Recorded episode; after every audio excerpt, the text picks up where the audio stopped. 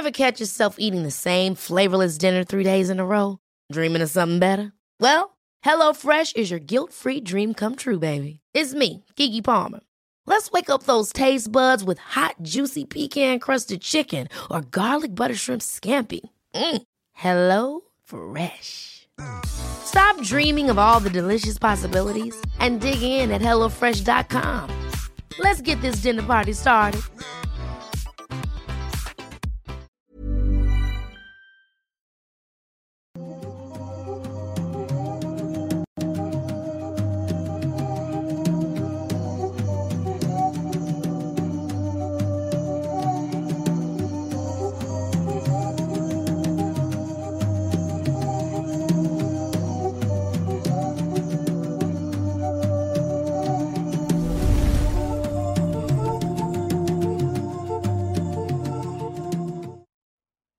Hola, ¿qué tal? Sean bienvenidos a un nuevo episodio completamente en vivo a través de YouTube de Noctámbulos Podcast. El día de hoy estamos en el episodio número 98 y antes que cualquier otra cosa quisiera presentar a mi compañero y amigo, el señor Emanuel Morales Nightcrawler. ¿Cómo estás, güey?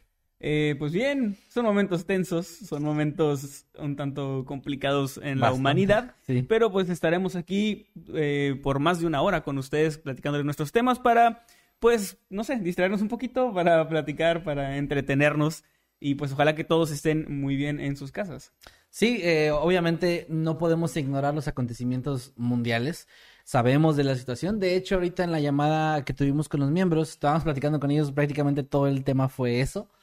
Pero eh, obviamente tenemos que continuar con nuestro trabajo, tenemos que traer los temas que siempre traemos. Para las personas que vayan a llegar, que seguro van a llegar eh, a mencionarnos que hablemos de ese tema en específico, de, de los conflictos bélicos actuales, pues no, no lo vamos a hacer porque es algo que aparte de que está pasando en este momento, pues nuestro contenido realmente no va tanto de noticias actuales, entonces sería raro. No, no, no necesariamente está mal, pero Sí, Y hay un montón de raro. medios muy buenos que... que están dando mejor la información. Y, y- y no hablo solo de medios tradicionales así, o sea, hay muchas personas, hay, hay, hay gente por ahí que, que puede dar mucha mejor información y una opinión mucho más informada de lo que También podemos nosotros, expertos y dos etcétera, ¿no? simples eh, youtubers. Pero bueno, eh, cambiando de tema de todo eso, lo queremos decir para que nos ayuden ahí los que estén en el chat.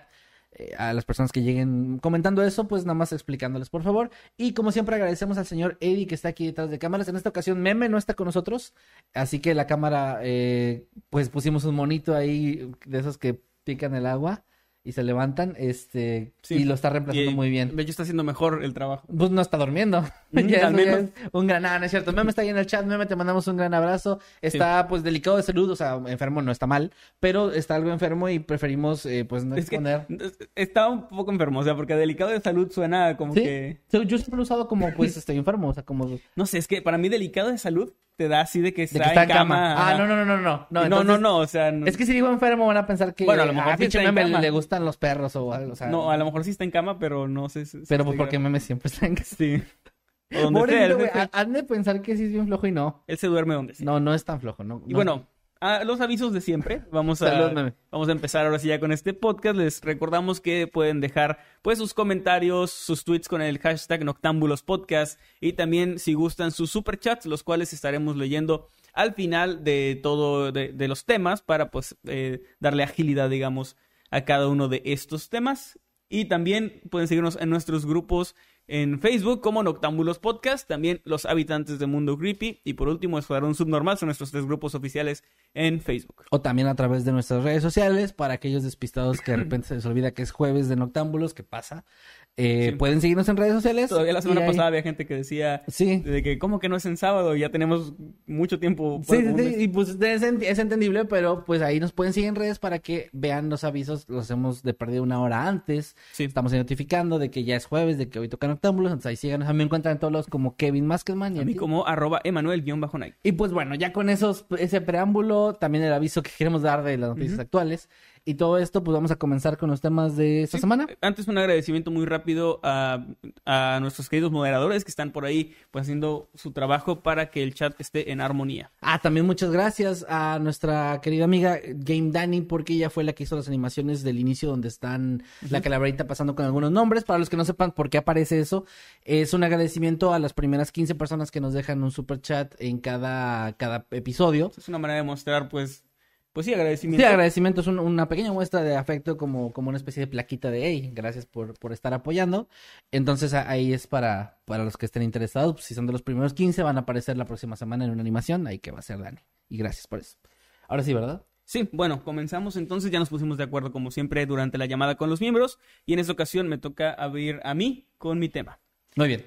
¿Qué nos preparaste, Manuel? Hoy les traigo un tema que me pareció muy interesante y que debo agradecer a mi esposa Crickstar ya que ella fue la que me sugirió que hablara de esto. Y es que hace poco, eh, relativamente poco, desconozco la fecha, se estrenó una serie en Netflix acerca de una chica que hizo varias estafas a celebridades y gente como de muy em, alta alcurnia, digamos, del medio estadounidense. Ella eh, fingía, o sea, tenía otro nombre, digamos, y fingía ser millonaria, pedía préstamos a amigos millonarios porque parecía que tenía como mucho dinero, pero en realidad solo vivía de eso, de, o sea, de esas estafas, ¿no? No voy a ahondar mucho en eso, o sea, ese no es el tema que traigo hoy, pero es la entrada al tema. También Y se es parece que- a lo del estafador de Tinder, ¿no? De hecho, el estafador de Tinder también es algo que ha estado muy, muy, muy eh, en tendencias y todo esto en las últimas semanas. Y es una historia similar, solo que esta no es un documental, es tal cual una serie. Una serie basada en, no en la vida, pero sí como en las acciones de esta chica. Y de esta serie nació una conversación entre Crickstar y yo, porque estábamos platicando sobre que Netflix hizo, hizo esta adaptación y que por el hecho de que está usando el nombre de la chica, está contando su historia, ellos tuvieron que pagarle dinero a ella. Entonces, en, en teoría, eh, ella tiene como derechos de autor, por decirlo así, o De su historia. propiedad, digamos, más bien, sobre su nombre, su historia y todo. Entonces, Netflix le pagó una gran cantidad de dinero a esta chica. Estábamos conversando sobre esto, de que tuvieron que haberle pagado, así que eh, se puso en... Ella tiene como una costumbre que, que la verdad me, se me hace muy, muy chida. Porque cuando vemos algo, eh, una película, serie, lo que sea, que esté basada en hechos reales, Ok. o sea, vimos la película de Trumbo, por ejemplo, que muy buena, se la recomiendo. Este, y otras películas así, normalmente basadas pues en personas que existieron y todo esto. Y cuando están los créditos, a veces pienso, ah, qué buena película. Y cuando volteo sé que ella está en Google buscando la historia de la persona. Porque le da como esta curiosidad de saber quién era, de si se parece o no se parece a lo que vimos en la película. También cuando vimos Mente Brillante, por ejemplo, fue, fue lo mismo con este, em, el doctor Nash, no recuerdo el nombre. El, el punto a donde voy con esto es que ella se puso a investigar sobre esta chica y descubrió que efectivamente Netflix había pagado una cantidad de dinero. Y entonces, em, esto llevó a preguntarse cómo funcionaban las leyes respecto a eso. Sí. Y en este caso les voy a traer algunos ejemplos de crímenes y cosas en las que se han aplicado ciertas leyes o de las cuales incluso han nacido ciertas leyes, lo cual liga un poquito con tu tema del fantasma de Hammersmith. Hammersmith, que de hecho ya van tres episodios seguidos creo donde se menciona en retrospectiva este, Sí, este eh, tema, o sea, va a ser un tema así de, de que "Ah, chinga, vamos a ir a ver ese, los que no lo hayan visto, ¿no? se trajo muchísimo de qué hablar ese tema. Sí. Porque para los que no hayan visto ese episodio, es el episodio 95 Creo que sí, no o 94, bueno.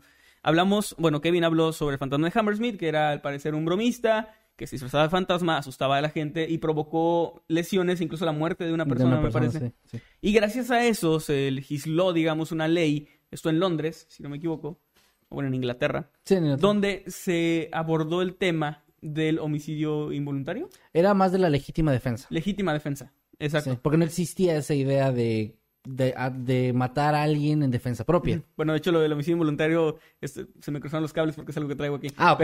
Pero, pero sí, era esto de un caso que sienta precedentes para las leyes, porque, de hecho, es algo que, que hemos platicado tú y yo en muchas ocasiones. Si hay un letrero de que no hagas algo, es porque alguien ya lo hizo. Yo quiero aprovechar este momento para preguntarte a ti y a la audiencia al mismo tiempo, que por cierto pa- pueden participar en esto que voy a preguntar con el hashtag Noctámbulos Podcast en Twitter o aquí en el chat también si gustan, o en el grupo de Noctámbulos Podcast en Facebook. ¿Alguna vez has sido tú el que provoca uno de esos letreros? Una nueva ley en la escuela regla. o regla. Ajá. Mm, no que yo recuerde. O sea, sí he sido parte de. O sea, como. No, no, te sé, no te sé decir un ejemplo, pero sí recuerdo reglas del salón de clases, por ejemplo, Que, que eran gracias a que nuestro grupo hacía algo, ¿no? Ok, sí, sí, Eh. Pero no, o sea, no te sé decir algo específico, pero sí, sí llegamos en regaños y que a partir de ahí Este, Ya no to- todos hacer. van a traer eh, su lápiz con su nombre, ¿no? Porque alguien se robó un lápiz. Sí, O sea, sí, no sí. Ese tipo de cosas, pero puesto en, en escala, digamos, de leyes. No, de leyes, pues ya está más cabrón. Decía porque yo, en el Oxxo que está fuera de donde yo vivo, creo que yo soy el... está tu carita como Garfield. Pues no, no, eh, más o menos, porque eh, el- los que no ubiquen cómo es el Oxxo, más o menos, pues básicamente la- el agua, el garrafón que te venden está al fondo de la tienda, en una esquina. Y en una ocasión yo llegué con mi garrafón vacío, lo dejé ahí a un lado, le dije al tipo así como que, hey, aquí traigo el garrafón. Lo puse y agarré el garrafón de, de la tapa para sacarlo. Y cuando lo levanté lo iba a agarrar apenas de la agarradera cuando la- el plastiquito que ponen para cubrir, que era algo nuevo, no, no, no antes no era así, este, se resbaló, el garrafón cayó al suelo, se rompió y, y empezó a tirar un montón de agua. Y pues yo estaba muy apenado porque les dije a los, a los chicos de ahí de la tienda como que perdón, ¿en qué? o sea, ¿les puedo ayudar en algo? Y me dijeron, no, no, no, Y yo no, en serio, les puedo ayudar, no quiero, pues, a dejarlos así todo el trabajo. Me dijo, no, no, no. Obviamente, Entonces, obviamente, aprovechando la confusión, te robaste cosas. obviamente me, sí, y luego pues de que no se, ya te pusieron no se puede robar. Ajá. No, eh, obviamente me odiaban en el momento, pero a lo que voy es que pasa esto y como dos días después vuelvo a ir por otra cosa y veo que al lado de los garrafones hay un letrero grande que dice, eh, por favor, agarrar el garrafón de la agarradera y no de la tapa. Y me sentí muy mal y muy estúpido Y tu porque... fotito, porque este pendejo. Casi, casi, güey. Y, y era como, pues, no es tal cual una regla, pero sí fue un letrero que se generó, pues, por mi incompetencia ¿Sí? para cargar garrafones. Y pues ya, perdón, nada más. bueno, así han nacido muchas leyes. O sea, de esa forma es un gran ejemplo. Gran, gran ejemplo. Gracias. Les traigo, por ejemplo, la historia, no, no la historia tal cual de este asesino, porque eso podría ser interesante para otro episodio, llamado David, David Berkowitz. No sé si lo ubicas. No, Tal no. vez lo ubicas por su apodo, el hijo de Sam. No, tampoco. ¿No te suena? Bueno, No me suena. Él, él fue un, un asesino en serie que se llama El Hijo de Sam. En un momento les explico por qué. Voy a contar su historia un poco acelerada porque no es el punto central de esto. Pero básicamente era alguien que le disparaba a gente y después de esto se masturbaba en su automóvil. Era como parte de su modus operandi. ¿le Porque excitaba? tenía, sí tenía una especie de ex- pues, excitación sexual por matar. Y no solo eso, de hecho, él tenía también una especie de fetiche con volver a la escena del crimen. Ah. Porque esto lo excitaba. Y por volver a la escena del crimen, me refiero a llegar a donde estaba la cinta, contemplar la silueta de Tiza en el, en el suelo. O sea, todo esto le provocaba, pues, excitación y placer. De hecho, él llegó a barajar la posibilidad de eh, ir a los funerales de sus víctimas. Ok. O sea, averiguar dónde se iba a hacer el funeral y llegar y estar ahí porque eso, pues, lo provocaba. O sea, Quiero adelantarme a asegurar que su carrera no fue muy prolífica porque estar apareciendo en la escena sí, de crimen- de hecho, esto es algo que también sentó, no sentó ciertos precedentes, pero sí fue muy fuerte para una de las características eh, de, de algunos asesinos en serie, que muchos vuelven a la escena del crimen después. Ok. Esto es algo que ya había pasado, pero esto ayudó, digamos, también a, a ponerlo como un cierto patrón de conducta, ¿no? Ajá, ok. De que muchos asesinos pues regresan para contemplar esto, a ver los charcos de sangre y todo esto, ¿no? Ok. Eh, él cuando fue arrestado, de hecho, confesó todos su- sus crímenes. Por cierto, nunca se animó a ir a los funerales, o sea, era como una fantasía suya, Ah, ok, no. pero no, no lo logró. Ajá. Ok, ok, ok. Sí, o sea, algunos quieren este lencería sensual y, otros ir a los funerales de sus víctimas. Algunos quieren el filtro de gatito de, de, de Instagram. De Instagram, sí, y, y Otros- quieren contem- contemplar siluetas de tiza en el suelo. Y bueno, él confesó todos sus crímenes, pero pues ahí es donde la policía se dio cuenta de que no estaba muy bien de la cabeza, o sea, más allá de, de lo que había hecho, porque en su historia él perteneció a una especie de secta que tenía que ver con, con Charles Manson, según él, y con demonios y Belcebú y con el perro de su vecino. Según él, el perro de su vecino estaba poseído por un demonio y le ordenaba matar. Y el perro se llamaba Sam. Así que por eso su apodo del hijo de Sam. Porque el, el autor intelectual de sus crímenes, según él, era el, El perro, perro. que le, le decía que matara. No sé si el perro le decía mastúrbate, excítate con eso, pero, pero a, lo mejor decía es- que matara. a lo mejor también se tomaba ciertas libertades creativas, güey. Sí, claro, sí, sí. Llegaban con el perro. Oye, por cierto, me masturbé. eh, el- ¿Qué? Bueno, bueno. bueno, sí. Es un país libre, hermano, le dijo. wow, Y bueno, wow. El 12 de junio del 78, el- el hijo de Sam fue, secu- fue secuestrado, perdón, sentenciado a seis cadenas perpetuas y encerrado en la correccional de Ática en Nueva York. Ahora, ¿a dónde voy con esto? En el 2005, él demandó a quien había sido su abogado, un hombre llamado Hugo Harmatz, porque este había escrito un libro. En este libro se incluían eh, confesiones y algunas cosas, digamos, cartas y esto que eran de él, de su propiedad. Entonces, él demandó por... Este, o sea, esta publicación había vendido mucho dinero, así que él vio ahí la oportunidad de obtener ganancias con esto Ok. que es donde lo, lo ligo con esta chica de la serie de Netflix. Porque es esta misma pregunta. O sea, de, ok, estás demandando porque usaron tu imagen y estas cartas que son tuyas, en teoría es algo que debería proceder, ¿no? O sea, si nos vamos a, a las leyes normales como a una, con un ciudadano, digamos, Sí, sí, sí. que por cierto, los presos pues siguen teniendo derechos, pierden el derecho a la libertad y, y otros más, pero siguen preservando ciertos pues derechos humanos y, y otras cosas. Entonces, si ellos, por ejemplo, sí pueden demandar a otras personas por la razón que quieran, ya si procede o no, pues depende del, del juez y del tribunal, ¿no? Bueno, del, claro. Ahora, como había ganado mucho dinero, él lo demanda y al año siguiente el juez decreta que el abogado debía entregar parte de las ganancias, pero decide que no al asesino, sino a una asociación de víctimas de, de crímenes del estado de Nueva York. Ok. Eso fue una decisión que realmente fue muy eh, justa, digamos, porque es como que, ok, ese dinero es tuyo, pero estás obligado a entregárselo a esta asociación de víctimas de crímenes. Ok, sí, Que de hecho es lo mismo que pasó con la chica de Netflix. Tampoco A ella quedó Netflix con- le pagó una gran cantidad de dinero, pero el juez ordenó que, ok, sí, te van a pagar esto y ese dinero va a ser para tus víctimas para saldar algo de las deudas que tú les... Es justo. Sí, de hecho es bastante justo y es una, una ley, digamos, no es una ley tal cual, sino un- una manera de proceder con la que creo que estoy muy, muy de acuerdo. De hecho, esta... eh, es que no, es que no es ley porque lo manejan como ley, pero también como una especie de, de manera de conducirse, porque en inglés se llama este, la, la ley del hijo de Sam.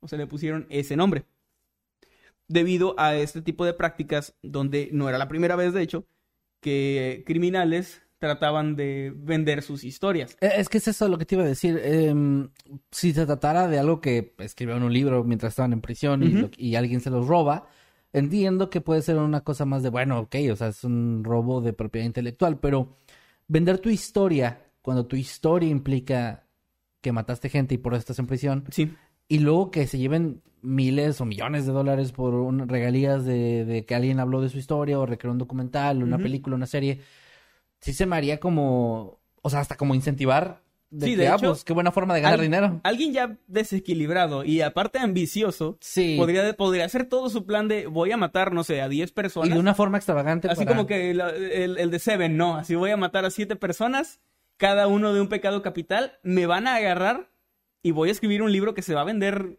eh, o sea, en sobre todos eso, lados. ¿no? Sí, sí, sí. Y voy a vivir de eso, o sea, porque no nos hagamos tontos. En prisión se vive muy bien si tienes dinero. O sea, no es como que. Sí, sí. Como que si, si tienes dinero ahí no importa porque estás en la cárcel. No, o sea, tienes un montón de beneficios y cosas que puedes obtener. Entonces está muy bien que no se permita de esta forma el- el hacerlo, ¿no? Sí, sí, sí, está genial, la verdad. Y bueno, de hecho, pues estos, eh, como te dije, estos beneficios iban para las víctimas, La- o asociaciones encargadas de algo similar, ¿no? ¿sí? De hecho, él mismo, a finales de los años 70, cuando ya estaba, ya lo habían arrestado, vendió la exclusiva de sus memorias a una editorial. O sea, él ya había hecho como esto de, de un libro, ¿no? Pero para evitar que pudiera ganar dinero con eso y con los detalles de sus crímenes, porque pues al final una biografía escrita en primera persona por un asesino, pues obviamente sí es material de, de interés, ¿no? Para, para el público. Claro. Eh, eh, en este momento fue cuando el estado de Nueva York aprobó esta ley, que es la Son of Sam Law, la ley del hijo de Sam, a modo que estos beneficios, lo que él obtuviera, fuesen destinados a este fondo. Entonces él realmente ya se había enfrentado a esto y a él crearon esta ley y en 2005, cuando lo intenta de nuevo, de nuevo se apegan a esta misma ley que crearon por él y le dicen, ok, te vamos, o sea, sí ganas tu demanda, pero pues es más dinero para, para esta asociación, no para ti. Por la ley del hijo de Sam. Y, él- Ujú. y él dijo, ¿por qué a mí? Y entonces, te aplicaremos la ley del hijo de Sam, ¿sí? No, ¿por qué yo? ¿A qué voy con esto? Eso es muy bonito, ¿no? Suena así de que, ah, pues esto debe ser así. Pues había personas que no pensaban de la misma manera. Ok. Porque algunos eh, juristas estaban un poco escandalizados por esta normativa. Porque decían que violaba la primera enmienda de los Estados Unidos. Este es un país libre, esto es América. Y si me quiero enriquecer, si un hombre quiere enriquecerse de sus crímenes, es libre de hacerlo, ¿no? No básicamente ese era básicamente ese era el argumento, muy, muy gringo el argumento, de que estaban violando su libertad de, de expresión y todo esto. Pero afortunadamente, de hecho, esto se, o sea, se- fue casi una década porque hasta 1989 ya se llegó como que a un acuerdo de que sí, se, sí iba la ley, o sea, sí, sí iba para, para adelante, pero con ciertos cambios. Por ejemplo, la suma debe ser de más de 10 mil dólares. Abajo de eso sí le dan el dinero. Eh, bueno, no se enriquecen con eso. Sí, o sea, es como, e- es que de hecho va por, va por ahí esta, esta ley, porque lo que pretende es evitar el enriquecimiento. Es decir, bueno, ganaste 5 mil dólares por una pintura o no sé, de, de tu asesinato, ahí está. Pero si ganas 10 mil, 11 mil o más, este, ahí ya es como que no, esto se va para tal cosa que eso lo determina el, el juez. Y es que eso sí puede sonar, o sea, opresivo, de cierta forma, o injusto que alguien más dictamine cuánto puede ganar y no con su propia, ah, con su propio arte, con un, lo que sea. Sí. Pero, pero sí hay que entender que esto podría ser, como dije antes, eh, algo que incentive a gente a cometer más crímenes. O sea, eso es lo que la gente que defienda este tipo de cosas tiene que entender. Ok, sí es una, un ser humano con libertades y todo este tipo de cosas, pero eso puede empeorar, o sea, y puede provocar cosas horribles. Y obviamente, pues, alguien que esté de acuerdo con eso no, va- no le va a gustar que asesine a toda su familia y luego que ese güey venda un libro de eso y se vuelva un millonario, ¿no? Sí. O sea, por más que esté en la cárcel, incluso con pena de muerte, no importa. O sea, De hecho, ya es mucho con que se vuelven celebridades, muchos de ellos. Ajá, sí. Y tienen fans. Y andan y allá afuera de las cárceles Sí. con pancartas y, o sea. Muchos daddy issues ahí, pero sí. Sí, sí, sí. o sea, eh, eh, es realmente.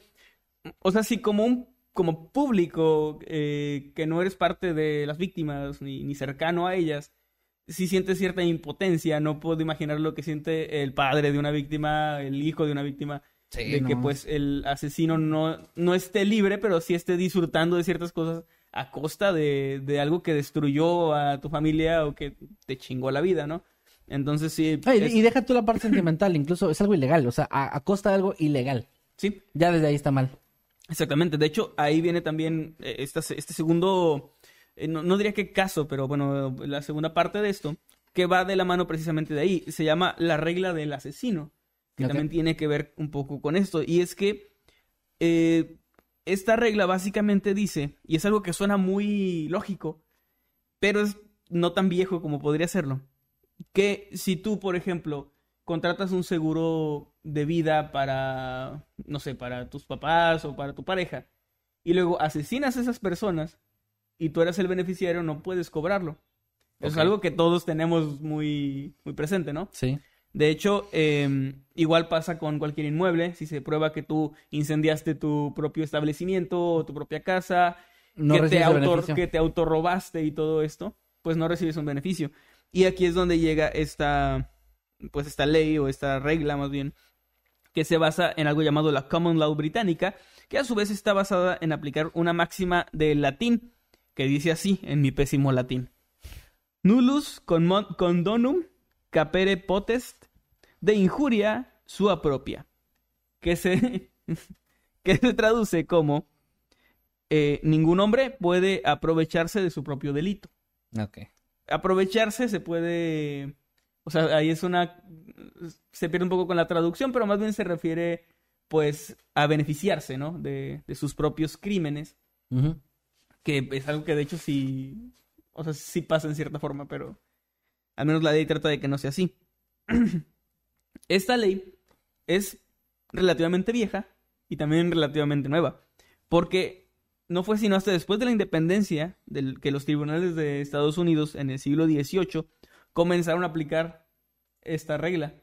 Lo que quiere decir, o al menos eso es lo que me da a entender, que antes del siglo XVIII en Estados Unidos no había problema. no había como una investigación, no había nada. Como que, oye, maté a mi papá, pero yo era el beneficiario de su seguro. Ah, bueno. Ah, bueno, sí, aquí tiene. O sea, es algo que suena tan lógico ahora, Sí, pues sí. Pero también volvemos a esto que habíamos platicado hace tiempo de cómo creían que los bebés no sentían dolor, o de cómo, eh, cómo que eso de lavarte las manos va a prevenir enfermedades. Son cosas que ahora mismo las tenemos como muy, muy por sentadas. Sí, que ya están. Sí, exacto, ya las das por, por o sea, hecho. ¿cómo vas a tomar un garrafón sin tomar primero la, Oye. la parte de... Es lógico, es algo que tenemos aquí. Ahora es lógico, gracias a mí. Sí, ahora, gracias a ti ya avisan. Ya avisan, sí. Sí, así es. bueno, este, es- este, este como pequeño caso va, o sea, va de la mano con lo anterior. Y también quiero ya cerrar esto con una tercera eh, doctrina en este caso, que es la doctrina de felony murder. Ok. Esto, eh, por ej- para dar un ejemplo, para que entiendan a qué se refiere, es básicamente acerca de homicidio imprudencial o no, o de cuándo es, o cuándo se puede decir que puede ser condenado por matar a alguien si tu intención no era matarlo. No sé si tengas como alguna idea sobre eso. Eh, o sea, sí, sí. eh, de hecho, incluso había un caso más o menos por esa, es- ese lado. El de un tipo que asesinó a sus suegros mientras estaba sonámbulo. Ok. Pero él los asesinó. O sea, él sí, sí. los mató. O sea, no, no hay, no hay, o sea, no había intención, pero es como de, a ver. Como Qué que estaba- pesadilla despertarte y ver que mataste Sí, personas. está, está muy cabrón ese caso porque el tipo incluso manejó, creo que, no sé si lo mencionamos en algún octámbulos o, o dónde suena, más, ¿eh? pero o sea, es algo que he platicado varias veces en mi vida porque cuando lo conocí me impactó mucho. Eh, y creo que caía en este lado de que, pues, es que estaba dormido, entonces es imprudencial, pero, o involuntario, pero sí tenía como esta parte, está, está, está muy cabrón. Y de hecho eso es un tema muy difícil porque también, por ejemplo, si tú vas manejando y te quedas dormido porque estás muy cansado y matas a alguien, Sí. es diferente a que si simplemente vas y atropellas a una persona. Porque si estás ebrio. O que si estás ebrio. Hay, hay muchos factores ahí que Sí, de hecho, la ley es, en teoría la ley es muy clara, pero también hay como muchas ambigüedades. O sea, de hecho, esa es la labor del juez. O sea, porque si la, si la ley fuera así como un manual, donde, ah, ok, vienes por estos delitos, pues te toca tanto, eh, sería como muy express todo, ¿no? Sí, como, ir, a- como ir a pe- confesarte. pero para eso es, es donde entra la figura del juez, que saben que tiene que revisar el caso, que tienen que conocer la ley, ah, o sea, en su totalidad Sí, el, el contexto es importante. y determinar exactamente el contexto de, ok, es que asesinó, un hombre asesinó a sus suegros, ok, pena de muerte, pero lo hizo mientras estaba sonámbulo. Ok, es lo que, que a amamos ver, porque es brujo. Entonces sí, entonces eh, está poseído por, por Sam. Entonces eh, es esto, la ambigüedad del juez tiene que, por eso hay que deliberar, ¿no? Después de, y el jurado hace también parte de esto, que influye, digamos, en esta decisión. Ok, sí. Pero por- como un ejemplo de esto, está algo que ocurrió el 24 de junio del 87, de 1987, Ujú. cuando William Van Poyck y Frank Valdez estaban planeando liberar a un amigo suyo que estaba preso, llamado James O'Brien. Dos funcionarios de la prisión estaban trasladándolo en una furgoneta desde el consultorio de un médico, porque él pues se había sentido mal, entonces lo habían llevado a consultar. La- no encontré si esto era real o si era como parte de un plan ya. Ah, ok, ok, ok. O sea, si él realmente se sentía mal o si fue como que él planeó esto con sus compañeros o amigos. Entonces, lo que hicieron ellos fue interponer su auto, era un, era un Cadillac, delante del vehículo de la policía para obligar a que los agentes se detuvieran. Una vez que esto pasó, tenían plan que esto pasara, perdón, tenían planeado amenazarlos con, con armas de fuego que llevaban y abrir el, el vehículo donde estaba su compañero, y que era, había sido cómplice de ellos en distintos delitos, y así poder eh, liberarlo, ¿no? Y escapar. Ok, un plan raro, pero bueno. Y, y fíjate que cuando lo estaba leyendo, yo pensaba, no había visto el año, yo pensaba que esto había sido como en 1700 y algo, o 1800, por cómo suena, pero era de de los que 80. puso su carroza enfrente para que el caballo se detuviera. Sí, pero no, o sea, ya era así como cuando, obviamente ya leyendo de que eran vehículos, pues supe que era más, más contemporáneo, pero sí Sí, me, no, sí sonaba, acción, ¿no? pero sí me sonaba un plan muy del viejo oeste, o sea, suena más como algo así de, porque también eran solo dos guardias con, con él, que supongo que tal vez no era un criminal de muy alto nivel o, o muy peligroso. Mm. Pero bueno, lo que ellos no sabían es que eh, uno de los oficiales iba a lanzar las llaves que abrían aquella puerta muy lejos de todo lo que estaba pasando. O sea, como que él dijo, ok, lo quieren liberar, o sea, vienen por él, ¿no? Entonces se deshizo de las llaves y dentro de todo el altercado, Valdés, que era uno de estos tipos, mató a este oficial eh, de tres tiros, uno en la cabeza y dos en el pecho. A los dos este, asaltantes trataron de forzar la puerta porque estaba con candado mientras su amigo estaba ahí dentro, pero no lo lograron y al final escaparon eh, antes de que pues llegaran refuerzos, ¿no? Porque también los oficiales habían alcanzado a, a pedir refuerzos. Durante la persecución, Billy disparó a las patrullas en diversas ocasiones, mientras Valdés, quien había matado al otro oficial, eh, conducía el coche tratando de, de desaparecer de su vista, de perderlos. Pero dentro de esta huida perdió el control del vehículo, acabó chocando contra un árbol, donde pues, finalmente pues, los detuvieron y les incautaron cuatro armas, incluyendo el revólver del fallecido, que se lo había quitado. En Lo- el juicio... ¿Cómo? ¿Qué pasó? Lo luteó. Sí. También lo profanó también cuando... Bueno, que- no lo sé. Perdón, es que sí me estaba imaginando como que la escena tipo GTA donde van con cinco estrellas así la... y la pistola del policía girando con dinero. Perdón, Ah. perdón, perdón. Bueno, ya en el juicio, ambos fueron condenados a muerte. Por, por haber hecho lo que hicieron, obviamente. Al hallarles culpables de estos cargos de homicidio en primer grado, Cobb también estaba robo a mano armada y pues la cooperación en un intento de fuga. Eran así como que to- todos estos delitos. Fueron además seis asesinatos frustrados o intentos de asesinato por los oficiales que estaban ahí y que pues sobrevivieron, ¿no? Se tomó como un intento de asesinato porque pues sí, estaban tratando de hacerles Sí, daño. al al menos dispararles, al claro. dispararles. Entonces, mm, aunque Valdés, que fue el que mató al policía, fue ejecutado en 1990, su compañero Poik esperó durante más de dos décadas en el corredor de la muerte. ¿Billy? Ajá. Ah, Ok. Hasta que eh, recibió la inyección letal en 2013. Mm. De hecho, él estaba, o sea, esto, esto tardó tanto porque él no, nunca dejó de proclamar su inocencia al considerar que él no había asesinado a nadie de manera premeditada, ya que él dijo que iba sin, o sea, se estaba disparando, pero que no estaba realmente apuntándole a nadie. Ah, Él estaba, eh, Fuentes de Ortiz. Sí, o sea, él dijo que básicamente no había asesinado a nadie de manera premeditada, o, o sea, sí que no le apuntó a nadie, solo le iba disparando y así, y una de esas balas pues le pegó a, a estos oficiales. Y aquí fue donde se aplicó la Felony Murder Rule, que pues terminaron ejecutándolo por eso, ¿no? Ahora, ¿qué es exactamente esta, esta regla? Se basa principalmente en cómo, en el contexto de cómo ocurre un asesinato. Por ejemplo, si tú estás en tu propiedad y crees que, escu- o sea, escuchas un, ruido, no sé, que piensas que es de un ave o algo así, y tú eres un cazador de aves, y le disparas, pero resulta que, oh, es una persona que estaba entrando en tu propiedad. Pues es una Todo- bruja, ¿no? Es una sí, bruja. todo es... le- Si era un ave que es una persona, es una bruja. quiere decir que todo es legal y bonito. Ok, sí, ok.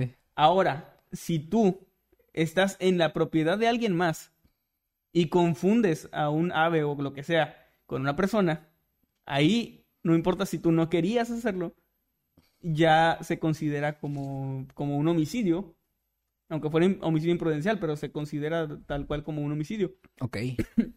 Estás en la propiedad de otra persona. Entonces aquí aplica un poco pues esto de, de que mientras tú estás en tu propiedad, puedes equivocarte. Es diferente si tú tal cual le disparas a una persona que tú sabes que está en tu propiedad y que sabes perfectamente que te quiere hacer daño. Ahí entraría lo de la legítima defensa, que es diferente. O sea, es como que todo esto va de la mano, o sea, la legítima defensa con el homicidio imprudencial, pero es parte de esto. Pero está raro porque, o sea, ha habido casos donde demandan ladrones de que se lastiman en la propiedad de otra persona. Ajá. Y la- el dueño de la propiedad tiene que, aunque ni hizo nada, solo se lastimaron dentro de su propiedad. Es que aquí es O donde sea, es que también... mejor, mejor matarlo que lastimarle un pie. Aquí es donde también, exactamente. También entran No, ciertas no, o sea, cosas. no estamos diciendo que ese sea lo mejor, o sea, estoy diciendo No, como digo, sí. sarcásticamente que... Eh, aquí entran diferentes eh, conflictos, digamos, porque recordemos que en Estados Unidos al menos, cada estado tiene como diferentes leyes. Sí. Entonces, probablemente, esto, estos, muchos ejemplos de aquí son de Nueva York eh, o de otras ciudades, pero no, no dudo que haya un estado, no sé, Florida. Florida, donde esto no se aplica tal cual. O sea, la, la ley ahí es un poco distinta. Aquí en México tenemos más, o sea, una constitución y leyes que se, digamos que son más universales, ¿no? Sí. Tengo entendido que también hay reglas y cosas por estado o por municipio. Pero creo que nada Pero va encima nada- de lo de la Constitución. Sí, exacto, nada que pasa encima de, de el, ¿cómo se llama esto? Tenemos em, lo que penal, pero no recuerdo cómo se llama exactamente. ¿El Código Penal? Sí, el Código Penal. Creo que sí. O sea, eso es como universal, creo. El, li- libro de los padrinos mágicos que dice las reglas, pero. México- pero con la bandera mexicana, así. Otro ejemplo de esto fue cuando el caballero Sir George Herbert, esto ya mucho más tiempo más atrás, Asumo. Sí. y unos 40 eh, cómplices, digamos, entraron por la fuerza a la casa de Sir Reese Marshall, Manshell, porque era gente importante porque era Sir, con el fin de enfrentarse a él, al dueño de la casa, y a su hijo Edward, por problemas que tenían relacionados con unas propiedades y, y bienes que habían sido confiscados, y pues tenían ahí un conflicto, ¿no? De, de- por los terrenos, básicamente. Ah, ok. En medio del altercado, o sea, estaban como discutiendo, no, no llegaron tal cual a la violencia aún, pero estaban discutiendo, luego ya empezaron los disparos, y la hija de Manchel estaba tratando de mediar y poner paz en el conflicto. O sea, decir, a ver, tranquilos. Mamá está mala. Sí, mírame a los ojos, papá, tú no eres así. Eso. Entonces, sin, eh, digamos, sin que fuera premeditado, recibió una pedrada Ah, chinga. que un criado de Herbert lanzó con otro objetivo, pero que rebotó. Estaba cazando pájaros, así como que... Sí, a lo mejor rebotó y le pegó a ella y ella falleció de una pedrada. Qué buen brazo tenía este sirviente. Murió como, como este eh, Nightwing, güey. Ujú. ¿Es cierto? En, en Justice. De un putazo. Ahora, ¿qué pasó aquí? De nuevo se aplicó esta doctrina porque básicamente se trata de una, una situación bastante extraña, pero simple. Estaban en la propiedad del padre de ella y ella era una de las habitantes de la casa y la mataron. Así haya sido sin intención. Se, se aplicó esto y pues también los mataron. Al criado del otro... Mm, Sí. Ouch. De hecho, eh, Espera, ¿pero nada más a él? No, no, no. eh, a, a- aquí A dice todos que a todos estaban- y a George Herbert fueron un poco más piadosos y lo ahorcaron. Al papá. No, no, no. Al, o sea, bueno, al, al que encabezó esta. Ah, ok, a ver. Sí, a todos los invasores. pues, Ajá, ah, así. Sí, los Órale. invasores. Wow. Por haber hecho esto, porque, repito, era propiedad de la chica. Entonces, en conclusión, si estás en tu propiedad y matas por accidente a alguien, En, no se en con- Estados Unidos. En Estados Unidos, sí, no, cada país tiene lo suyo. Este no se considera tal cual como un, o sea, como homicidio involuntario o así. Pero si estás en la propiedad de alguien más, Te y chingaste. te chingaste y hay una más, no solo tiene que ver con la propiedad o no. Si asesinaste a alguien por error mientras estabas cometiendo un delito, sea cual sea, Ah. eso ya te lleva a, a haber Eso es sido buena. un homicida. Y aquí es donde entra, por ejemplo, lo del alcohol. Porque es un delito conducir bajo el influjo del alcohol o de las drogas o de Sí. cualquier cosa que te inhiba los sentidos.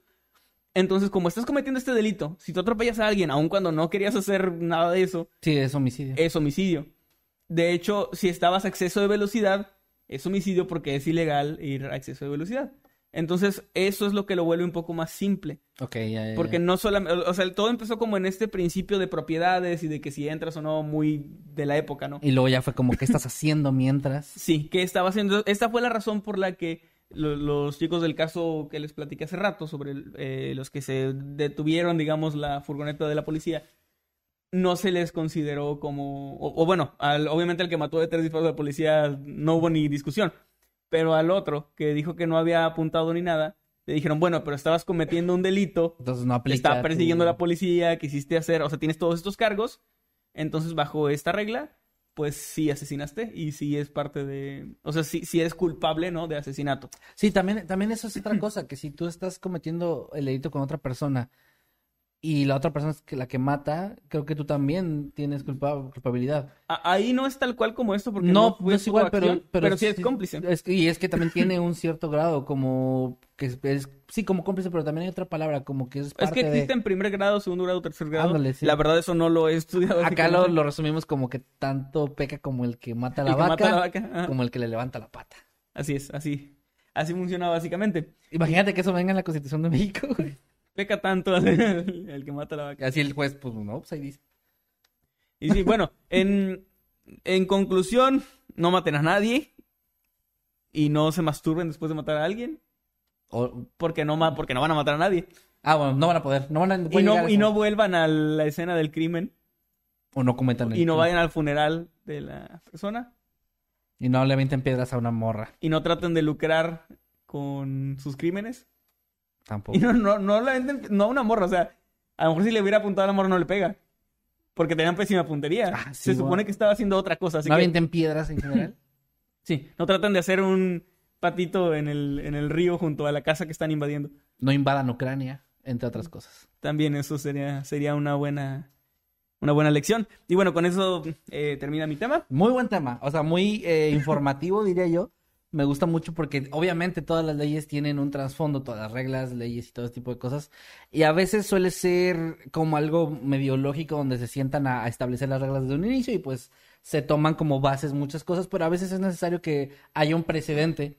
Porque, a ver, es muy fácil pensar como de qué estúpidos que antes no hubiera esa ley, pero si nunca fue necesario, o al Si menos... nunca había de- pasado. o al menos sí pasaba, pero no se tomaba de esa forma, o eran diferentes la época, el contexto histórico, etcétera, pues es, es a veces un poco lógico que haya que esperar a que pase para decir, ah, bueno, entonces hay que poner una regla de, una ley sobre este caso en particular, ¿no? Y pues hay muchos precedentes interesantes y la verdad es que trajiste están muy interesantes, así que buen, muy buen tema. Em, Gracias, gracias de nuevo a Crickstar por la Sí, sugerencia. gracias a Crickstar por, sí que te sugirió eso y que, y gracias porque investiga después de que ve cada cosa Sí. eh, basada en hechos reales. Que casi siempre yo me topo que nada más es gente fea. Pero pues, ¿qué te digo? Me, me decepcioné un poco con la de mente brillante, de hecho, porque no se parece casi nada a la, ¿A la historia? ajá. Ah, no. O sea, sí. porque yo quería traer ese caso, el de John Nash se llama. Ok. Porque es un, para quienes no lo sepan, vean la película, la película es excelente. Pero es, era un científico que. No spoiler. Bueno, ok. Era un científico que le pasó algo. ah, wow. De hecho, me, o sea, esto no es spoiler tal cual de la película. Ajá. Pero tristemente, eh, Cristina, viendo esto, vio que él murió hace relativamente poco tiempo junto a su esposa en un accidente. O sea, fue algo Ah, así como, sí, fue como que nada que ver, digamos, con lo que pasa en su historia y esto, sino que fue como muy repentino que los dos este, murieron. Y lo, lo descubrió porque vio la fecha de nacimiento y defunción y luego vio que era la misma fecha de defunción de su esposa. Así que le dio curiosidad buscar cómo habían muerto Cómo y llegó a eso. Entonces, bueno. Muy bien, Eso. pues bueno, gran tema de nuevo. Y eh, gente, ahí pueden opinar ustedes, como siempre, aquí en el chat en vivo o a través de Twitter con el hashtag Noctámbulos Podcast o a través de nuestro grupo, nuestro grupo de fans en Facebook que se llama Noctámbulos Podcast también. Eh, ahí déjenos sus opiniones. También les recordamos a los que están dejando sus superchats. Primero que nada, muchas, muchas gracias. Sí, gracias. Y también queremos recordarles que vamos a leerlos al terminar el tema que voy a exponer en unos momentos más. Así De es. nuevo agradecemos también a los miembros que andan ahí cuidando el chat, a Eric que está acá detrás de cámaras y le deseamos una pronta recuperación a Meme que está muy levemente enfermo. No se me asusten. Sí, ya hace rato siento que alarmé gente, güey, o sea, ya que asusté personas. Bueno, continuamos entonces. Sí. Muy bien, el, el caso que les traje el día de hoy es un caso que se me hizo muy interesante. Tenía rato que lo tenía, por decirlo de alguna forma, en el tintero, pero no le había metido realmente, no me había metido a indagar muy bien la historia y me arrepiento de no haberlo traído antes. Es un caso que me fascinó, me, me gustó mucho, se me hace muy interesante. Y no sé si alguna vez has escuchado hablar de el monstruo de las 21 caras. Mm, no, no, no. Tristemente, es un gran nombre para algo que no parece ser lo que, lo que representa. O sea, eso te suena como una leyenda o algo así. No, no. Eh, es otro, es uno de los nombres que se le da a este caso, pero es mayormente conocido como el caso Glico Morinaga. Y ahorita les voy a explicar el contexto. A mediados de la década de los ochentas eh, ocurrió este, este suceso que se convirtió en uno de los casos de chantaje y extorsión más famosos y más conocidos en la historia moderna de Japón, en donde un misterioso grupo de personas que se denominaron a sí mismos como el monstruo de las 21 caras, gran nombre, repito, Sí, la verdad es que sí. desestabilizó a dos de las más grandes industrias confiteras del país del sol naciente, además de que aterró a los habitantes del mismo, llevando a cabo actos de terrorismo, secuestros, amenazas y hasta envenenamiento de productos. Oh, Confiteras, o sea, eran Dulceras. dulces. Sí. De hecho, ah, bueno, ahorita voy para eso. Eh, este caso tiene varios nombres, entre ellos es este el caso Glico Morinaga, el, el del monstruo de las 21 caras, y también el caso designado metropolitano número 114, que es el peor nombre de la vida. Eh, y, es- y este abarcó un periodo de 17 meses entre 1984 y 1985. Es ba- bastante reciente, más o menos. Y bueno, a, a lo que iba con esto, ¿qué es Glico y qué es Morinaga? Suena muy raro. Les voy a explicar rápidamente. Esaki Glico KG es una compañía japonesa de dulces que tiene su sede corporativa en la ciudad de Osaka en la actualidad. Son los fabricantes del caramelo Glico, obviamente, y también del internacionalmente reconocido y que probablemente la mayoría han probado, Pocky. Estos palitos Ah, sí. que tienen chocolate o diferentes sabores, que es muy, muy, muy famoso, eh, sobre todo en convenciones de, de anime y cosas de ese Sí, tipo. nunca como- faltan en el puestecito de dulces. Exacto, es de, es de los más famosos porque siento que son baratos, ricos, fáciles de transportar porque son cajitas pequeñas. Y bueno, esta empresa que está involucrada en este caso eh, son los fabricantes de, de los Pocky. Por su parte, Morinaga and Company Ltd es también una empresa de confitería ubicada en Tokio que está en funcionamiento desde el año 1899. Estos son fabricantes de algunos de los dulces más vendidos en su país, a lo mejor ahí sí no hay tantos conocidos por acá. Y también son reconocidos, entre otras cosas, por haber utilizado a varias celebridades japonesas para sus comerciales, así como algunas internacionales. Y destaca entre esos nombres eh, eh, The Carpenters, el grupo, no sé de dónde son, no, no me Creo acuerdo. que eran de Estados Unidos. Creo que son estadounidenses, pero para los que no lo ubiquen, son los de la canción Close to You. La de Why Do Birds. Muy bonita canción, la conocí por los Simpsons. La Sí. ponen mucho. Una historia muy trágica de Carpenters, ¿eh? Creo que estaría chido para traerla. Ah, luego. pues mira, no, no hay que. Bueno, ahí lo, lo dejamos. Ahí está. Es una gran historia también. Bueno, ellos también participaron ahí para que se den una idea y un poquito de contexto de quiénes eran estos, estas industrias. Ahora, ahora sí vamos a empezar el caso. Esto comienza el día 18 de marzo del año 1984, como había dicho antes. Alrededor de las 9 de la noche, dos hombres enmascarados, armados con una pistola y un rifle, entraron por la fuerza a la casa del presidente de Esaki Glico, de nombre Katsuhisa Esaki, ubicada en la ciudad de Nishinomiya. Momentos antes ellos habían ingresado a la casa de al lado, que era, que estaba ubicada en la misma propiedad y que era mm, este de la mamá de este hombre. Habían ingresado a la fuerza también ahí y, y a la mujer de, de 70 años la habían amenazado exigiéndole la llave de la casa de su hijo para poder entrar más rápido.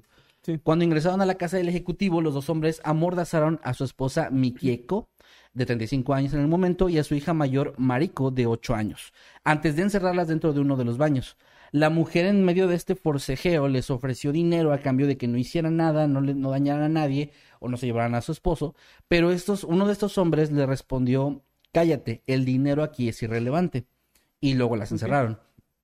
Estos hombres localizaron momentos después a Katsuhisa, quien se estaba bañando en ese momento, y lo llevaron por la fuerza hasta un auto estacionado afuera de la propiedad, partiendo inmediatamente y perdiéndose entre la oscuridad de la noche. Me imagino que la niña pudo decirle, o sea, estaban- estaban Le pudo haber dicho a la mamá, tengo hambre. Y la mamá le pudo haber dicho, marico, no joda. Estamos encerradas. No te pudiste aguantar. No, no pude. lo Yo intenté, tampoco, güey, Lo pero es que te intenté llamo mucho. marico, perdón, pero pues nuestros amigos venezolanos entienden que se llama marico. Bueno, eh, saludos. Y bueno, se reportó que la niña falleció horriblemente. Ah, no es cierto. Ay, no. no es cierto, no es cierto, pero te cagaste. No, a ver, se reportó que los hombres también habían cortado las líneas telefónicas antes de, de llevarse a, a este hombre en un intento por frenar a la familia de contactar a las autoridades. En la casa, en ese mismo momento, también estaban los otros dos hijos de la pareja, Yukiko de 4 años y Etsuro de 11, que estaban dormidos en otra de las habitaciones y que no fueron en ningún momento abordados por los secuestradores. Esaki fue llevado completamente desnudo, lo sacaron de la ducha, hasta un pequeño almacén ubicado en Ibaraki, en la prefectura de Osaka. Algunas horas después, alrededor de la medianoche, el grupo de hombres llamó al director de, a uno de los directores de la empresa ubicado en Takatsuki y le dieron instrucciones para llegar hasta una nota de rescate ubicada en una cabina telefónica pública, en la cual exigían mil millones de yenes, que al cambio en aquel momento de dólares eran unos 4.5 millones y que actualmente serían unos 9 millones de dólares. Es un chingo de Es dinero. Un chingo de dinero. Además, pedían 100 kilogramos en lingotes de oro. Era una millonada lo que querían, señores. Sin embargo, esto no les, no les rindió muchos frutos porque tan no solo que, pues no que el dinero no era importante. Sí, eso es muy raro porque, o sea, le dijo eso, pues a lo mejor sabían que la señora no iba a tener 100 kilos de lingotes de oro. Dijo, "Oiga, Probablemente. no le alcanza, doña. Entonces, a lo mejor a eso se referían. No sé, yo Sí. también, también me quedé pedo de que... Sí, porque es que cuando dijiste eso, fuera de broma, pensé que era como, ah, pues tienen un ideal así muy Bueno, sectario, de no hecho, sé. está muy raro lo de este grupo. Ahorita vamos para allá. Digo, voy a contar todo el caso, pero está muy raro. Vas a ir viendo cómo estas personas tenían un- un pedo muy extraño. Ok. Bueno, esta captura, les decía, no les rindió tantos frutos porque tan solo tres días después de su secuestro y antes de que la compañía pagara por el rescate, Esaki logró liberarse de las cuerdas en las que, con las que lo habían atado y escapó de sus captores. Acudió inmediatamente con las autoridades por ayuda, pero cuando fue cuestionado sobre los hombres que lo habían secuestrado por información, él aseguró que no pudo identificarlos y tampoco podía proporcionar ninguna pista sobre sus motivaciones. Sin saberlo, Aquello apenas marcaría el inicio de su tormento porque los ataques de este extraño grupo continuarían tiempo después. Y aquí comenzamos con otra parte. Pues el 8 de abril de ese mismo año de 1984, la policía recibió una carta, la cual fue difundida rápidamente por los periódicos locales. Y voy a citar lo que dice. A los tontos de la policía. ¿Son todos estúpidos? ¿Qué diablos están haciendo con toda esa gente y mano de obra? Si son tan profesionales, vengan, atrápenos. Les daremos una mano ya que son tan discapacitados. No hay ninguno de nosotros entre los familiares de Saki. No hay ninguno de nosotros entre la policía de Nishinomiya, perdón. No hay ninguno de nosotros. No hay ninguno de nosotros entre el cuerpo de prevención de inundaciones. El auto que compramos y utilizamos era gris. La comida la compramos en Daei, que para contexto es una cadena muy grande de supermercados. Continuó. Si quieren más información, pídansela rogando a los periódicos. Después de decirles todo esto, ya deberían poder atraparnos. Y si no pueden, entonces ustedes, ustedes solamente son unas sanguijuelas de impuestos. Y termina la carta con una amenaza en forma de pregunta. ¿Secuestraremos también al jefe de policía de la prefectura? Así cierra bastante fuerte. Dos días después, el 10 de abril, el grupo incendió cuatro vehículos en el estacionamiento del edificio de producción de prueba en la sede de Esaki Glico, esta misma compañía. En el ataque, afortunadamente, no hubo víctimas, eh, pero pues sí se notó como que había una, una intención ahí de seguir amenazando. Después, seis días después, el 16 de abril, se encontró en Ibaraki un recipiente de plástico que contenía ácido clorhídrico y una carta amenazante para Glico. Ahora, el contenido de esta carta no lo encontré en las fuentes que estuve viendo, no lo mencionaban. A lo mejor no era tan importante o era más o menos repetitiva, pero lo que sigue sí es más importante, pues al 10 de mayo, casi un mes después, Glico comenzó a recibir cartas y ahora sí con la firma de un grupo llamado El Monstruo de las 21 Caras, que en el caso es, es en la línea de tiempo, es la primera vez que se autonombraron de esta forma. así, ¿no? Como, como también un dato interesante, eh, este nombre al parecer estaba inspirado en el ladrón que cambia de forma en una de las novelas policíacas de Edogawa Rampo, una de 1963 llamada El demonio de las 20 caras. Es como que era su inspiración. Este era 21 caras. Este era 21, uno más. El monstruo, el, grupo, afirmó que estas cartas, em, en esas cartas, perdón, que habían mezclado caramelos glico con un refresco de cianuro de potasio, obligando así a la compañía a retirar todos sus productos de las tiendas, lo que resultó en una pérdida de más de 21 millones de dólares, así como el despido de aproximadamente 450 empleados de tiempo parcial. O sea, ya le pegó muy duro ahí a la economía de esta compañía. Lo peor es que probablemente, bueno, no sé si lo vas a decir, pero suena una de esas amenazas que muchas veces es como, no te creo, pero, no, me, voy a arriesgar. Ajá. Exactamente. Además, te recuerdo que todo esto estaba siendo difundido por los periódicos y la prensa y, o sea, la gente de Japón estaba consciente de lo que estaba pasando en el momento. Eh, de hecho, el grupo amenazaba también eh, con colocar los productos manipulados con cianuro en las tiendas. O sea, que ellos tenían más producto que tenían manipulado y que iban a colocarlo. Poco tiempo después de esas amenazas, de hecho, una cámara de seguridad captó a un hombre colocando chocolate glico en el estante de una tienda. El tipo que portaba una gorra de béisbol de los Yomiuri Giants fue conocido después, o en el caso se le menciona como el, The Biotype Man, o The Videotape Man, como el hombre grabado. De la, de, la, cinta de video. Las autoridades publicaron una fotografía de la cámara de seguridad donde sale este hombre después de este incidente. Ahora, debido a que los perpetradores no habían especificado qué dulces sí estaban contaminados y cuáles no, no dijeron más que tenemos dulces contaminados o tenemos dulces que ya están envenenados, eh, tuvieron que retirar todo el producto de la marca, o sea, todo absolutamente. Aunque jamás encontraron restos de cianuro de potasio, ni de ninguna otra sustancia extraña. los que él dejó? Eh, bueno, no, o sea, en el momento no, no encontraron exactamente los que él había dejado. De hecho, no, no se dio con muy raro, o sea, porque siento que es como, tal vez la intención sí era que lo captaran dejando dulces, o sea, porque fuera de eso no veo la intención de dejar dulces que ni siquiera tienen algo raro. Más adelante en la historia sí hay algo donde ya pasa algo más, más así, pero bueno, por el momento, según lo que leí, no, no encontraron rastros de nada de eso. Solo fue como pues el susto, pero que, la, que también sirvió para asustar a la gente. Eh, mientras esto estaba ocurriendo, el monstruo de las 21 caras envió cartas también a otros medios de comunicación en los que se burlaba de los esfuerzos de la policía por capturarlos. Un extracto de estas cartas escrita en hiragana y con un dialecto de Osaka decía lo que voy a decir a continuación. Queridos policías tontos, no digan mentiras. Todos los crímenes comienzan con una mentira, como decimos en Japón. ¿Acaso no sabían eso? Después otra carta recibida el día 23 de abril por los periódicos Sankei y Mainichi, al igual que la estación de policía de Koshien, decía a los tontos de la policía. Queridos idiotas. Queridos idiotas. No, bueno, más o menos. No deberían mentir. Si mienten, roban. También envié esto a la policía de Koshien. ¿Por qué mienten? No escondan las cosas. ¿Por qué se quejan? Están pasando un mal momento, así que les daré una pista. Entré a la fábrica por la entrada lateral del personal. La máquina de escribir que utilizamos es una pan writer. El contenedor de plástico que usamos era un pedazo de basura de la calle. Obviamente todos estos datos eran en, con, o sea, en modo de burla y no, no era información que realmente pudiera ayudar a la policía a localizarlos. Pero pues era obviamente algo Era, brillante. era como una especie de, sí, exacto, de burla, de afrenta, de decir, mira, no me vas a atrapar ni aunque te diga Cosas, ¿no? la- estas cosas que utilizo y así. Sí, algo así. Ah, bueno, tras la carta enviada en mayo, el pánico estalló en todo el país. Los ciudadanos estaban aterrados y dejaron de consumir el producto de Glico. Al final de todo esto, la compañía había reportado un decremento en ventas de más de 130 millones de dólares. Estaban jodidísimos, la verdad. Ahora, eventualmente, el grupo dejó de contactar a la empresa y el día 26 de junio emitieron una carta en la que decía, perdonamos a Glico.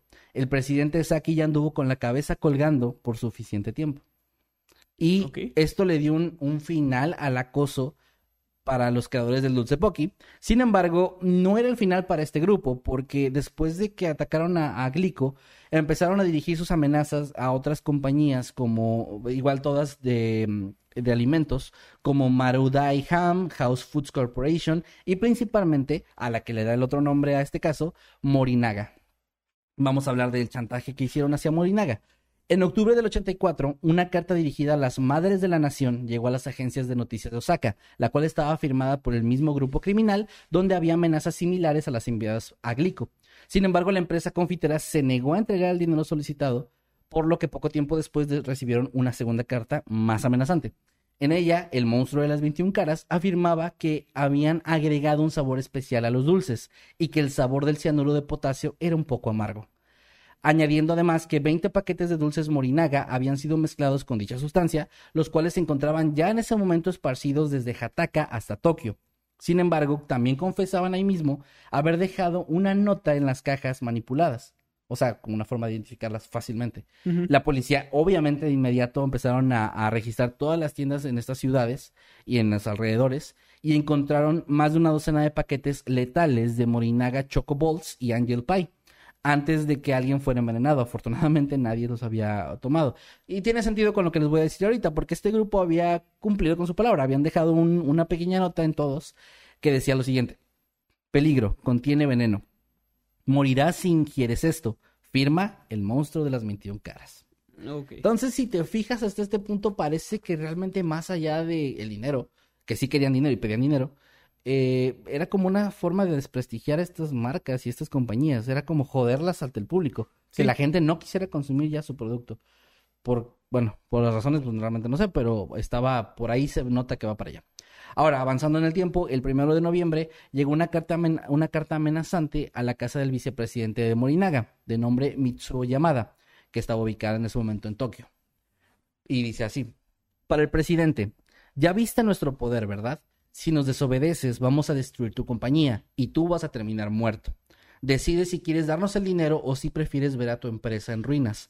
Responde estas preguntas en el periódico Mainichi el día 5 o 6 de noviembre. Utiliza la columna de personas desaparecidas y usa las siguientes palabras clave en tu respuesta. Giro, Morinaga, madre, policía, mal amigo, dinero y comida. Como dijimos antes, queremos 2 millones de yenes. Firma y luego el monstruo de las 21 caras. Ahora, esto sí fue algo que cumplió la empresa porque el día 6 de noviembre respondió a los criminales colocando el mensaje en la columna de personas desaparecidas de ese periódico y puso este, este, este mensaje. Querido Giro, el mal amigo desapareció. Regresa, te espera tu comida caliente. Atentamente, Madre Chiyoko. Otras dos cartas además le de lo de policía. Es lo que estaba pensando yo también, güey. No cumplieron todo, ¿no? No, no. Pero fíjate que no encuentro más información de qué pasó con eso, ¿verdad? Pero bueno, supongo que cumplieron de cierta forma, como que estaban diciendo que se iban a cumplir con lo que estos criminales les pedían. A lo mejor les cobraban por carácter y ya no les alcanzó. Es que no, a veces no es de que te cobran, a veces es de... O sea, no, yo nunca he publicado en esas columnas, pero sé que en esas columnas tienen Ay, sí, ahí como... nos conocimos. como- Ay, de personas desaparecidas. qué feo. Bueno, bueno, ya, pasamos a lo que sí. Otras cartas fueron enviadas a House Foods el 7 de noviembre y ese mismo día la compañía Morinaga fue forzada a reducir la producción de los alimentos que habían sido envenenados en un 90%. O sea, también se vieron súper afectados por esto. Sí, claro. Obviamente esto desencadenó que durante meses las autoridades japonesas estaban haciendo todo lo que podían para encontrar al grupo criminal. Y de hecho, las, amenazas comenzaron a ir en aumento hacia otras empresas más pequeñas. La policía examinó horas y horas de video de vigilancia e inclusive llegaron a publicar un audio que llegaron a recibir en cierto momento en el que una mujer y un niño exigían dinero en nombre del grupo, como si ellos fueran parte de ese grupo también.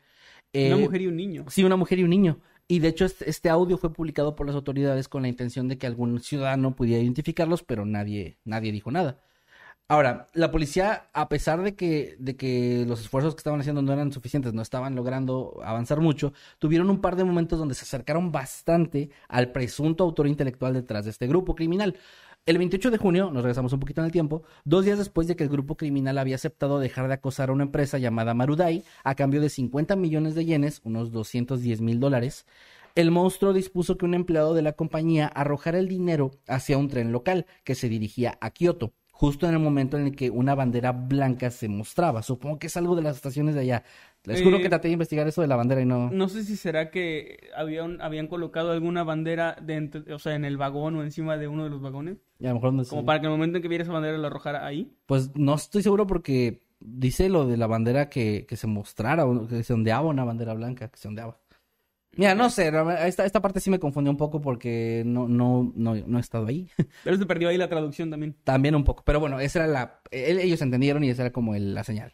Ahora, un investigador se hizo pasar por empleado de la empresa Marudai y siguió las instrucciones de entrega. En este camino notó a un hombre sospechoso que lo observaba cuando viajaba hacia el tren, en, hacia el punto de entrega. El hombre lo describió como un tipo alto, fornido, que utilizaba gafas de sol y tenía el cabello corto.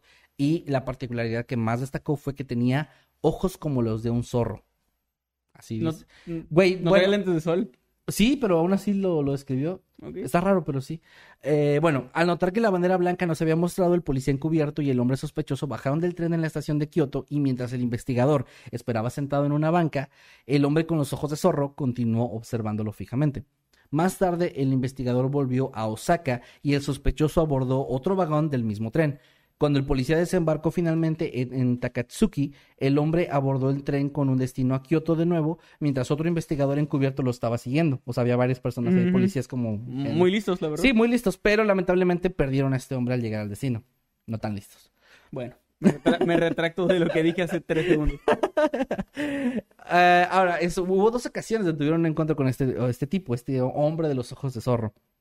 La segunda ocurrió el O 14 sea, el mismo, Sí, el mismo, el mismo. La segunda ocurrió el 14 de noviembre cuando el grupo se, se encontraba extorsionando a la corporación House Foods, que ya mencioné antes, con 100 millones de yenes, que son como 410 mil dólares, en otro trato que se había mantenido bajo secreto entre, o sea, este sí no había sido público. Para eso no lo habían publicado en periódicos ni nada. Eh, Supongo que fue más un movimiento de la empresa de tratar que no saliera para que no hubiera pánico y la gente no dejara de consumir sus... También, seguramente. productos. Pero es que la mayoría de las amenazas llegaban a través de los periódicos. O sea, el grupo lo enviaba a los O periódicos. sea, no contactaban directamente a la No, empresa. a, a través de eso los contactaban. Como Morinaga, que fue así. Sí. Bueno, eh, la furgoneta de reparto de dinero en efectivo en la que estaban siguiendo los investigadores llegó al punto de entrega donde se supone que iban a depositar el dinero en una lata que estaba debajo de un trozo de tela blanca. La, la- la tela blanca sí estaba ahí, pero la lata no estaba en el momento. Así que los policías pensaron que tal vez esto era una especie de trampa hecha por el grupo para ver la reacción de la policía, como que ya sabían que los estaban siguiendo o algo así. Sin embargo, esto no era lo que estaba pasando, a pesar de que la- en ese momento las autoridades se retiraron. Lo que pasó en realidad es que una hora antes, un policía, un auto, un, un policía en un auto, perdón, este, que no estaba involucrado en eso, porque les recuerdo, estaba esta operación en secreto, había visto la furgoneta parada eh, con el motor encendido y las luces, los faros apagados, era aparentemente de noche, y se acercó a ver si todo estaba bien. Cuando el policía se bajó con su linterna, iluminó la parte interior y vio ahí a un hombre al cual de- deslumbró. Y este, este hombre, sorprendido por la acción, se aceleró y se escapó del lugar. Ok. O Ahora- sea, él sin querer, digamos, Se topó con este güey. esto. Sí, sin querer también. Bueno, eh, ahí él lo, o sea, el oficial ya después lo describió como un hombre de mejillas delgadas, de unos 40 años, que tenía una gorra de golf sobre los ojos y un receptor inalámbrico con auriculares. Eh, cuando el tipo escapa, el policía se sube a la patrulla, lo persigue, lo termina perdiendo de vista, pero, ¿qué, qué pedo con eso de las personas? No atrapaban a nadie. Bueno, eh, más A lo mejor tarde... es que él iba a exceso de velocidad y el policía estaba respetando cada señalamiento. Un, un rojo, ay, no, pues no. No, es que soy, tengo que ser el ejemplo, dijo. Sí, sí, sí. Eh, eh, como el papá de Miles, de, este, este policía no se pasa el rojo. Ajá. Bueno, y se le fue. Y bueno, encontraron la camioneta poco después, aún así. Les- la encontraron cerca de la estación Kusatsu y se descubrió que esta había sido reportada como robada en Nagaoka- Nagaokakyo, perdón, en la prefectura de Kioto. Dentro de la misma encontraron un transceptor de radio con el que el hombre había estado espiando las comunicaciones de radio entre los policías de seis diferentes prefecturas, entre las que se incluía Osaka, Kioto y Kobe, las que habían sido utilizadas anteriormente como puntos de entrega en estas extorsiones. Después del chantaje hacia House Foods, el grupo criminal comenzó una campaña similar contra otra empresa llamada Fujilla en diciembre del 84. En enero del siguiente año, de 1985, las autoridades toman la información de este policía y del encuentro anterior con el investigador y, y hacen una composición facial de este tipo llamado, bueno, apodado como el hombre ojos de zorro. Y de hecho, curiosamente, la imagen la voy a publicar en el grupo de Noctámbulos y en Twitter. Sí tiene ojos de zorro, güey. ¿En serio? No sé cómo putas, o sea, cómo supieron. Estoy, estoy tratando de pensar cómo tiene los ojos un zorro. No sé, pero sí está. De hecho, ahí la tengo en, en, en la, en la carpeta del, del Noctámbulos. No sé si la puedes poner, Eddie, porfa. Está en la, en la de Noctámbulos, en el- la de este episodio. Es la única foto como retrato hablado que hay. Ahorita, ahorita en los que están aquí en YouTube en vivo, los que no, pues pueden ir al grupo de Noctámbulos o en mi Twitter. Ahí la voy a poner. Bueno, eh, mientras, eh, sí es esa, la de la segunda.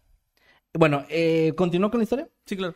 Ahora, tras la publicación del retrato compuesto, la Policía Metropolitana de Tokio identificó a un culpable. Lo, vieron a un hombre que según ellos era idéntico a la imagen. Era Manau Miyazaki. Se sospechaba que este tipo, que en el caso fue etiquetado como el señor M o el testigo material M, había emitido una cinta en 1976 donde declaraba el apoyo de un sindicato local en una disputa laboral ¿Qué contra pedo si tiene ojos de zorro? Te dije que tenía ojos de zorro, güey. Tiene ojos Es de zorro. como, como muy pequeñitos, pero... No sé, o sea, sí tiene... ¿Verdad ojos que sí? Tiene, es el, el hombre, el hombre de ojos de zorro. Ahí está, la gente ya lo puede ver. Bueno, eh, te digo, eh, este Miyazaki era como ya el, el principal sospechoso porque según la Policía Metropolitana de Tokio era idéntico a la, a la imagen esta. Sí. Eh, él había emitido una cinta en el 76 donde estaba dando apoyo a un sindicato local que estaba en una disputa con Glico, la cual tenía numerosas similitudes con las declaraciones del monstruo de las 21 caras. O sea, muchas de las cosas que el grupo había emitido en las cartas en contra de la empresa Glico también estaban en esta cinta, como las mismas palabras y acusaciones. Sí. Ahora, también se sospechaba de su participación en la renuncia de una... Ay, perdón, se me movió esto. Se sospechaba su participación en la renuncia de un líder sindical de Glico por irregularidad- irregularidades contables. Además, y esto se me hace, no sé, lo más importante, su papá era el jefe de un grupo local de la mafia yakuza. Ah, bueno, ahí... Se especuló durante meses que el señor M era el hombre ojos de zorro hasta que la policía metropolitana lo, bueno, no lo arrestan, pero sí lo llevaron para interrogarlo y él, pu- pudieron verificar que todas las cuartas que mencionó sí eran reales. Y- No, yo estaba masacrando a unos enemigos en esa ocasión. Ah, sí, ah, a- bueno. Ah, sí, a ver. Eh, Ah, no, sí. No, no, sí estaba extorsionando, pero a otra empresa en ese momento. Ah, ah, bueno. bueno, puede irse. Pero sí es muy noble. Eh, sí, bueno, verificaron sus cuartadas y lo absorbieron de cualquier, cualquier cargo o irregularidad. Ok. Ahora, ya venimos a la parte, a la recta final del caso. El acoso por parte del monstruo de las 21 caras hacia las empresas siguió. Y tras el fracaso por parte de la policía para obtener nuevas pistas o de capturar a los responsables, en agosto del año 1985, Sho- Shoji Yamamoto, el superintendente de policía de la prefectura de Shiga, decidió que había sido como muy humillante que bajo su cargo no se pudieran atrapar a estas personas y tomó una decisión muy drástica. Se vertió queroseno encima y se prendió en fuego.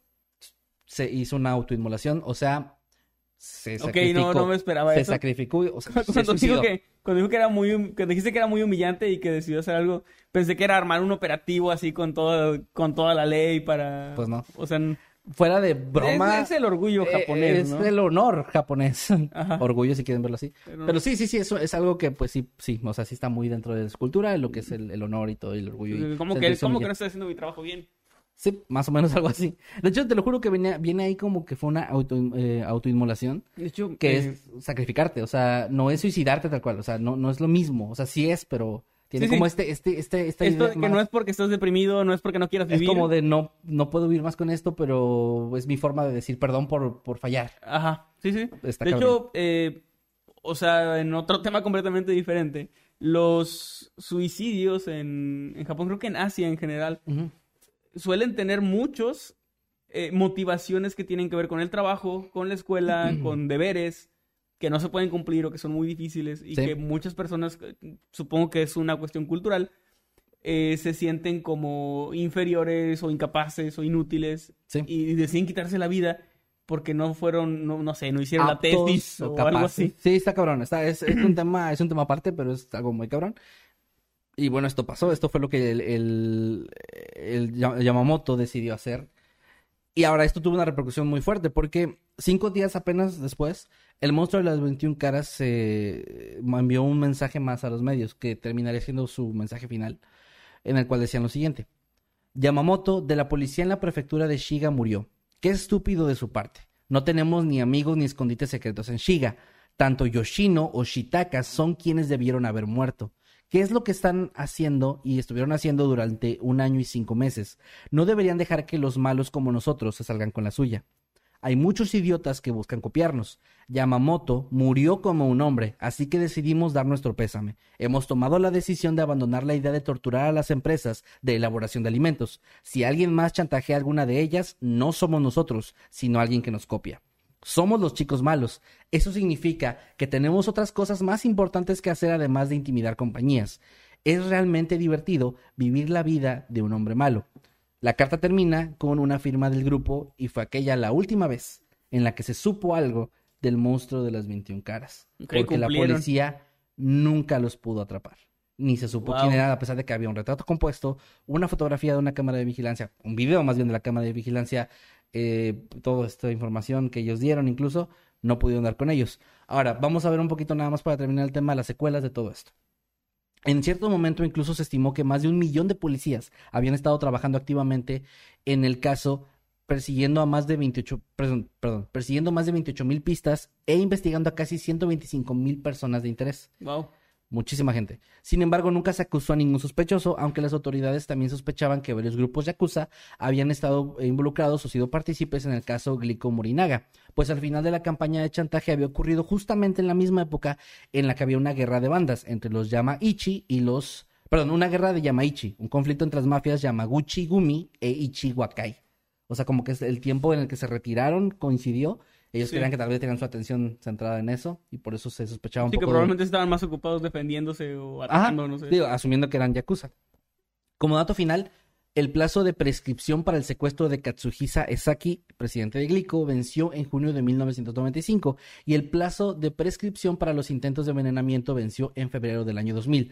Esto quiere decir que en Japón, e incluso si al día de hoy los responsables mostraran su rostro y dijeran quiénes son, no se podrían Sí, acusar. Oigan, ¿se acuerdan de eso? Fui yo. Ya no se y pueden no acusar. pasa nada. Ahora, yo no tenía ni puta idea hasta que investigué este caso que existía eso de la prescripción. O sea, tiene, Pero un, no, tiene un ¿no nombre en en- general, o sea, en, Ah, Vence, güey. en la vida. Vence. O sea, sí creo que se puede hacer algo, porque es un pinche artículo larguísimo que Ajá, este, no, no, pero me refiero a que no sabes lo de la prescripción No, no, en ajá, Japón. eso, eso, eso. No sabía que llegaba un punto en el que un caso Sí, sí. o, o ya no podía ser investigado. Era como, ah, ya no. Pero yo soy el que mató. No, ya pasó el tiempo.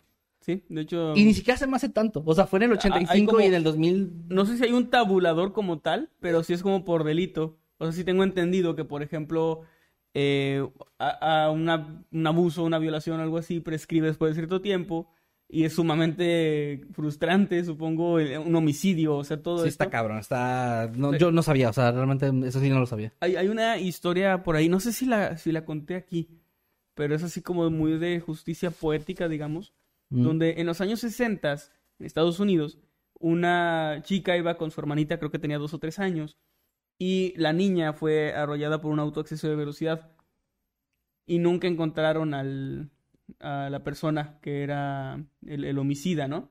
Fue un caso así como muy mediático porque pues, era una niña muy pequeña, decían que había sospechosos, al final no, no hubo nada. Pasaron muchísimos años y finalmente una, la hermana de una persona dijo que su hermano era el responsable de ese delito y que, o sea, que ya lo sabía pero que había callado, no sé qué. Total que ese señor ya tenía setenta y tantos u ochenta y tantos años y él había estado ebrio y había atropellado a esta niña y había escapado y bueno, se deshizo de su auto, todo esto.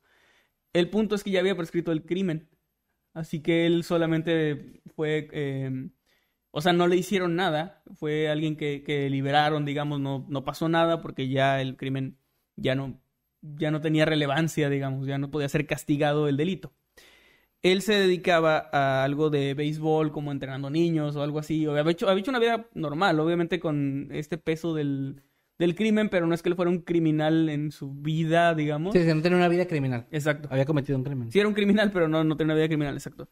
Entonces, eh, no recuerdo el año, pero en fechas más o menos recientes, ocurre algo donde durante un partido donde jugaba su nieto y otros niños, un conductor ebrio entra al campo y él trata de salvar a los niños y es atropellado por este conductor y muere atropellado por un conductor en estado de ebriedad.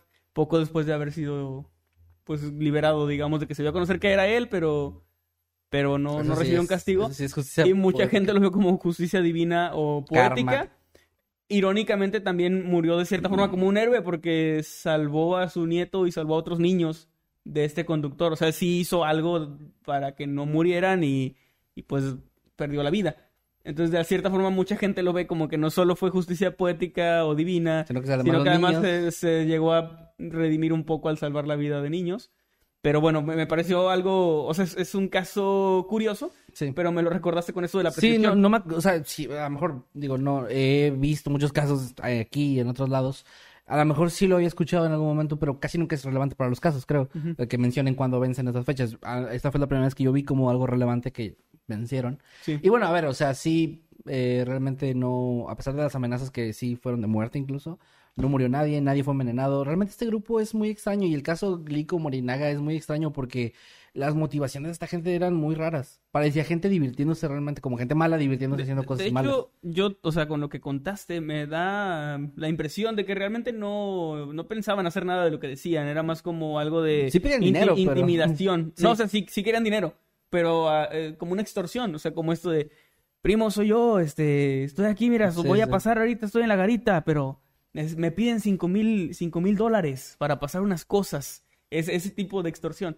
O sea, como que realmente es más un... Algo psicológico de Sí. donde, donde te piden dinero. Como que sí tenían hacer algo en contra de esas empresas de producción de alimentos. Sí tenían algo en contra de ellos porque claramente los querían joder. Y al mismo tiempo contra la policía.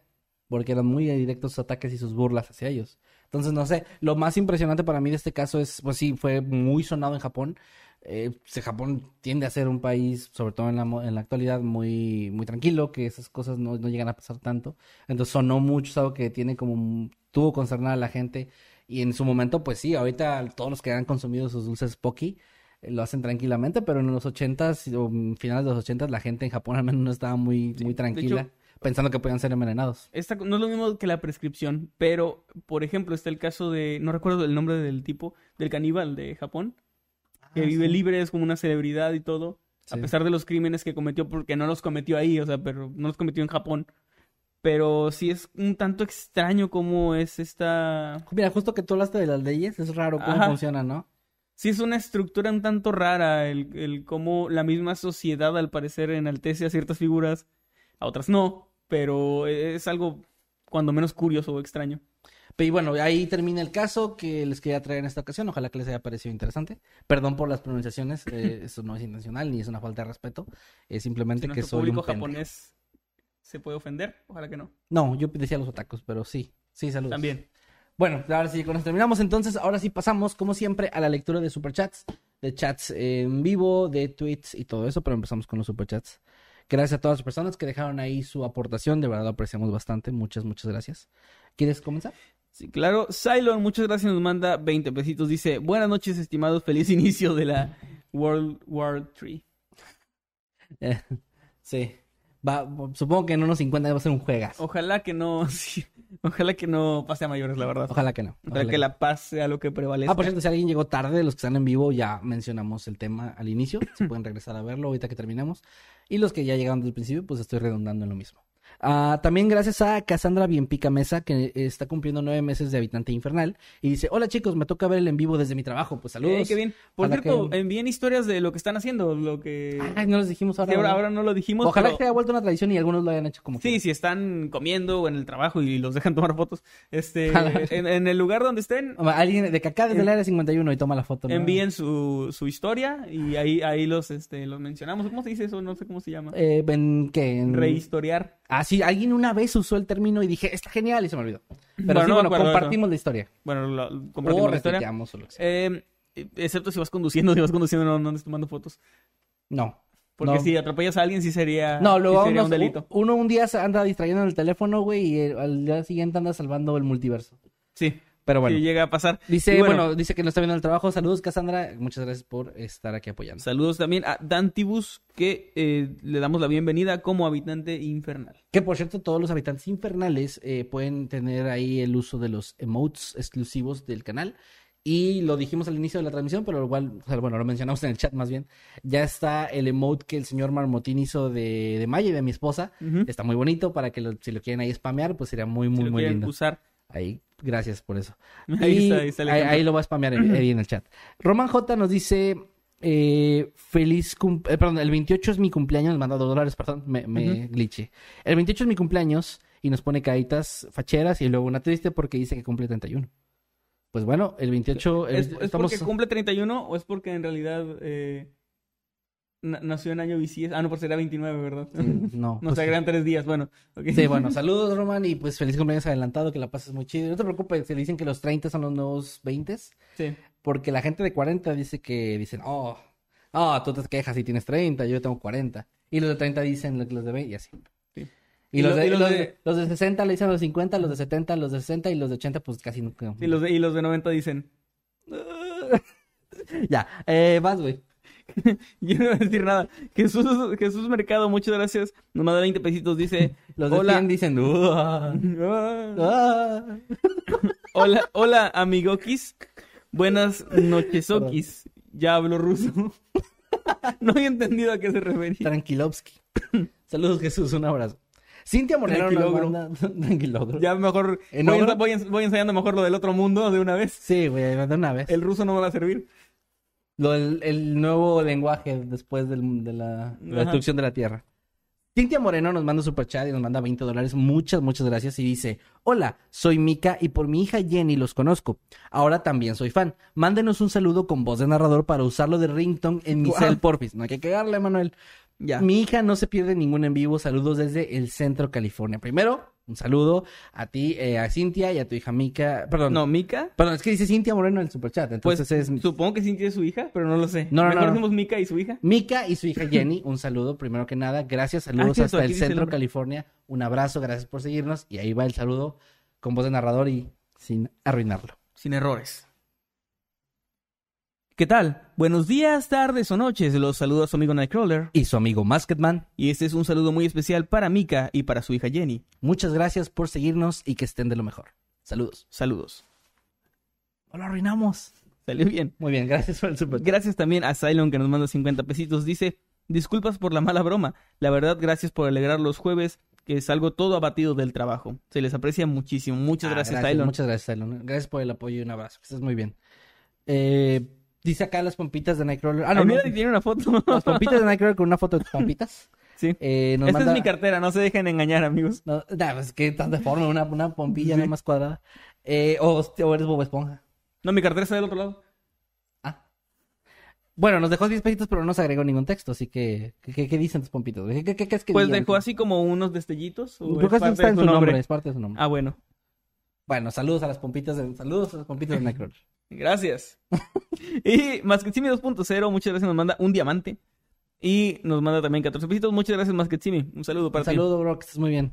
Cassandra Bien Pica Mesa nos manda un super chat de 50 pesitos. Muchas gracias. Y dice, chicos, ¿pueden mandar un saludo a mi esposo, arroba los frijoles que Jimmy no se comió? Que espero los esté viendo desde casa. Y pueden hacer carita de Ugu y de 7U. 7. No- nos repartimos cada quien una carita. ¿Cómo es la de Hugo? Es como que... Mm, ¿Cómo? ¿Cómo es así? No, pero la de Ugu está feliz, ¿no? No, es que como- Hugo es como que medio carita tierna, ¿no? Sí, por eso. Pues yo ¿Pero feliz? No sé. Porque la, siete- la otra así como que... Mm. Hicimos las dos, güey. Bueno, X. Ok. Eh, saludos a saludos a los frijoles que Jimmy nos copió, esposa de Cassandra, que estés muy bien. Ojalá que nos estés viendo. Y sí, nada más eso. Un Y saludo. saludos los frijoles que Jimmy no se comió con mucho cariño. Los frijoles más rituales de la historia. Gracias. Germán Rodríguez, eh, te damos la bienvenida como habitante infernal. Bienvenido, Germán Rodríguez.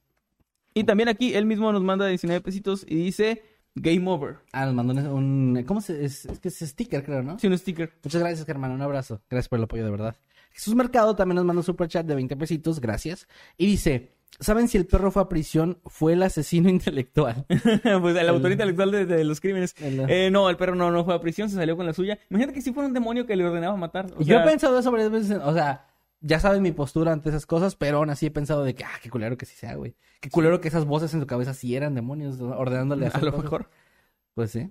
El perro con la mirada sospechosa. Germán Rodríguez nos manda un sticker de Vibes y nos manda 20 pesitos. Muchas gracias, Germán. Muchas gracias, un abrazo. También, También- a Fabián que nos manda 14 quetzales y nos dice, hola, los amo. Gracias, Ay, gracias, Fabián. El sentimiento es mucho, mutuo, muchas gracias. Jesús Mercado, gracias por tu superchat de 20 pesitos. Dice, es mejor ma- eh, matarlo que lastimarlo. Frases de Kevin 2022. Ey, yo no dije eso, no, ¿sí? Sí, le aconsejaste a la gente cometer crímenes, de Si aconsejé eso, ya valió madre. Bueno, También a ver, Sandra- mínimo que no el video. Ojalá. San- Sandra Sean, muchas gracias. Nos manda 50 pesos argentinos. Dice, saludos a los moderadores por todo el trabajo que hacen en el chat, manteniendo el orden. Sí, muchas gracias a todos. Gracias, en Los serio. apreciamos mucho. Eh, por cierto, eh, gracias Sandra también por el super chat. Y ahora creo que todo ha estado tranquilo, así que gracias. Una, gracias a todos los chicos del chat que están en vivo, los quiero mucho. Creo, a lo mejor me estoy equivocando y está todo un caos. Bueno, Brian Rosso nos mandó 500 pesos argentinos. Muchas gracias, Brian. Y dice, como decía mi abuelo, mejor matarlo adentro que afuera. Ja, chinga. les, les dejo para la legítima defensa. Ahí está para el Gracias, poco de Brian. legítima Ya- defensa. Ya, tenemos ahí para sí, ¿no? Sí nos va a servir. Muchas gracias en serio por el superchat y por la aportación. Gracias de verdad. Gracias, Oscar Pimentel, por tu superchat. Nos manda 20 pesitos. Dice, un enorme saludo y abrazo afectuoso, M y Kev. Ah, y un gracias, corazoncito Oscar. azul. Gracias. Muchas Oscar. gracias, El abrazo va Oscar. de vuelta. Muchas gracias por el apoyo.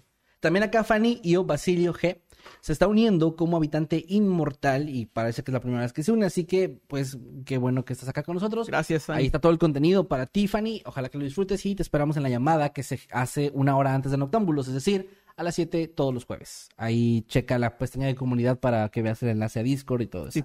Toda esa movida. Pero Gracias también a She Don't Give a Fo y nos, que nos manda 10 dólares, perdón. Dice, hola, de que me perdí. Pues de Depende un- de, qué hora ha mandado el superchat porque no sé a qué hora fue. Y depende de qué, a qué te refieres en el mundo, aquí. Bueno, si no, si no has entrado a internet en, en la última semana, te tengo noticia. Ojalá que no sea el caso. Pues Ojalá nada, que no. eh, no sé a qué hora mandaste el superchat, perdón, no lo vemos en el momento para, por los temas y eso. Pero ojalá que te hayas llegado a tiempo y si no, pues siempre puedes regresarle y ver de qué te perdiste.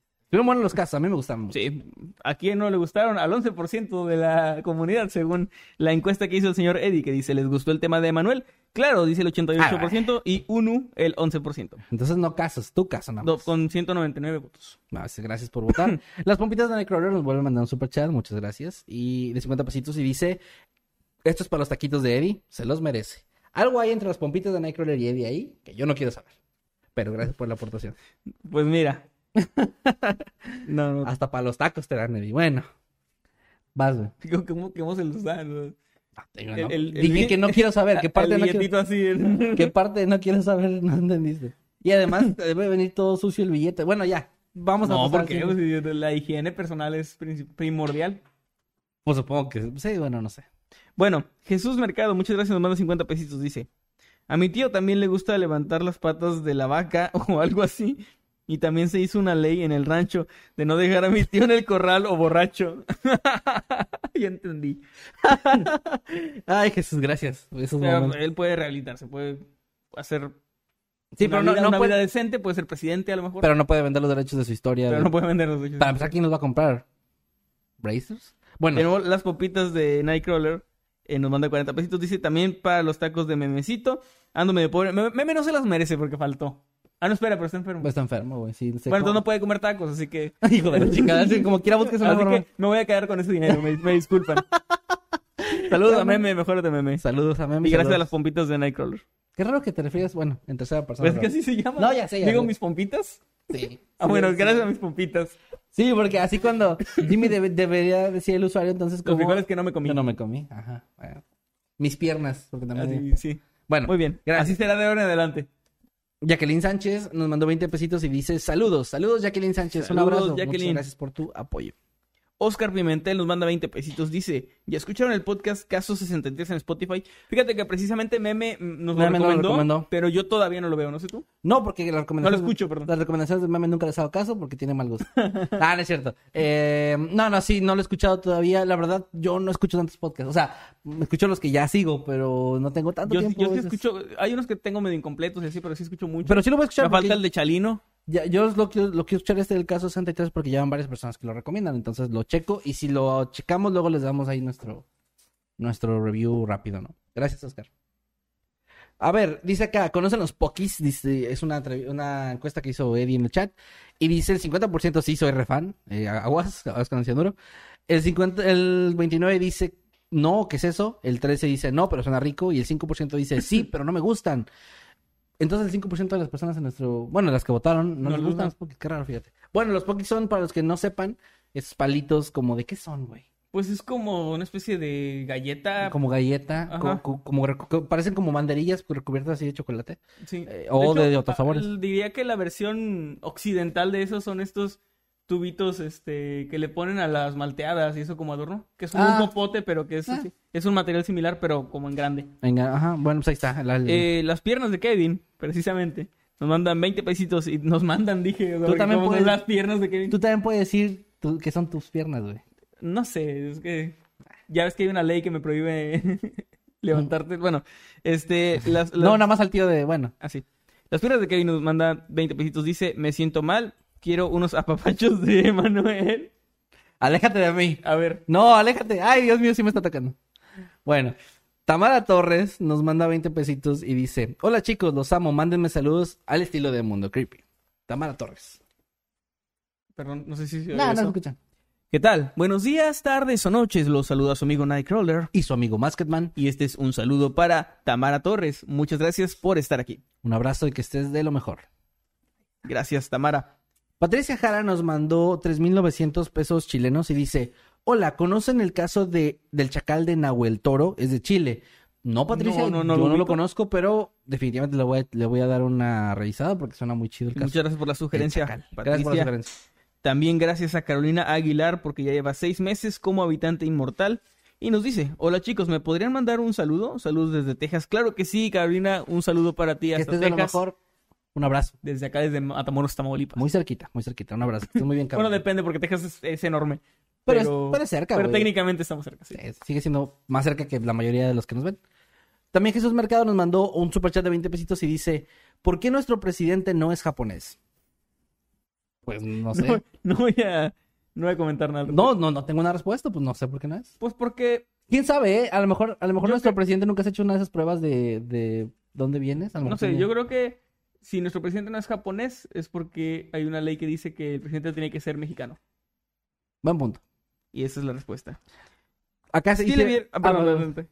Ah, bueno, ¿sí le vieron los ojos de zorro? Pregunta Eddie. Eh, sí, güey. Sí son, dice el 57%, que ya es mayoría. Ya... Ya, ya ganamos. Y más o menos dice el 18%. No sé cómo son los ojos de un zorro, dice el 18%. Yo tampoco me acordaba, pero cuando vi la imagen dije, sí, son los ojos de un zorro. Y no creo, dice el 5%. Bueno, ahí está. Tú tienes que leer que sí. Mis pompitas se acaba de venir. Bueno, perdón, compré ya tres meses como habitante infernal gracias a mis pompitas. Ahí está. Persephone nos manda 49 pesos y dice, los quiero mucho, amo su programa y un corazoncito. Gracias, Gracias, Persephone. Persephone. Muchas gracias por el cariño, también los queremos mucho y de verdad gracias por el apoyo. Gracias, Germán Rodríguez, también por tu superchat de 20 pesitos que dice Here.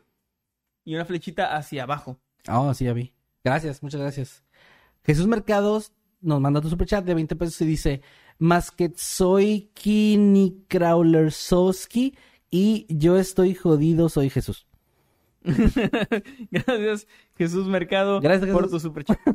y gracias también, ya por último, a Fuera de Cuadro, sí. que le damos la bienvenida como habitante infernal. Muchas Eh, gracias, chido, Fuera de Cuadro. spamea- spamea emotes a lo bestia.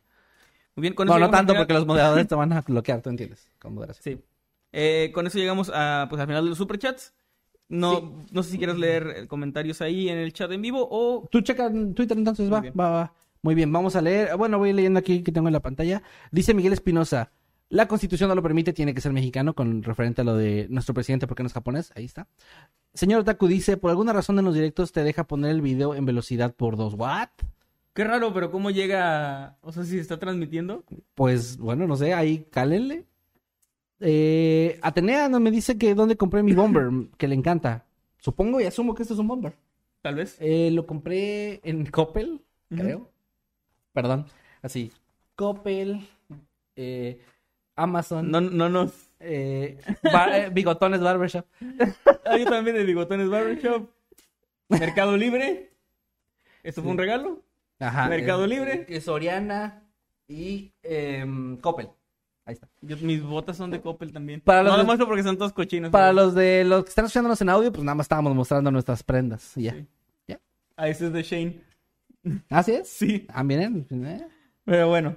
Este... Bueno, dice acá, hola, los amo mucho, Ivana, gracias Ivana, un abrazo. Pedro Espinosa dice, hola. Edna dice, revivan a Jimmy, no. Chucho No dice, podemos. al, al AOLV, sí es cierto. Dice Jocelyn Caute, sí me conocí el caso de Masketman, pero al fin lo conozco tan tallado. Gracias, sí le eché ganas para la investigación. Dicen, el socio de May dice, what the fuck, sí deja. De que tienes una Shane. Ted Ramos dice, buenas noches chicos, excelente contenido, saludos desde Panamá. Saludos Ted Ramos hasta Panamá. ¿Quieres algo? Sí, aquí Harley dice, Noctambulus Podcast, no una regla ni letrero, pero empecé a mover algunos extintores en lugar, eh, en lugar de la escuela, que terminaron colocando cajas donde meter los extintores para que nadie los moviera. O sea, los movía del lugar, Sí, básicamente. y, y ya hice una regla donde no se puede hacer eso. También aquí eh. AG Funky Mod nos dice que está jugando Minecraft mientras escucha Noctambulus Podcast. ¡Eh, qué chido! Y Minecraft. eh, aquí también, eh, perdón, es que como... Ah, no, así es el nombre. Es que tenía tres, me, me, me troleó. Tenía tres puntitos porque a veces pasa eso cuando el nombre es muy largo, pero así es su nombre. Ah, Addicted to... Y tres puntitos dice, oh, sí vi el caso del hijo de Sam. Eh, o sea, él sí conoce el caso del hijo de ahí Sam. está. Dice acá Oscar Pimentel, me encanta Shane. Eunice dice, logré terminar de limpiar mi cuarto gracias a su compañía, andaba bien cansada. Un saludo, Eunice, qué bueno que terminaste.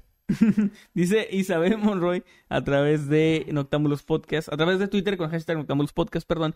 Mi tío recién abrió su tienda cuando yo tenía nueve años y siempre me recargaba en la vitrina. Mi tío se molestaba por eso. A mis 20 años, esa vitrina aún tiene un letrero que dice no recargarse en la vitrina. Gracias. Güey, es como una forma súper sutil del tío de no ser grosero con, con él. De que hijo de la fregada. Bueno, vamos a poner ahí un...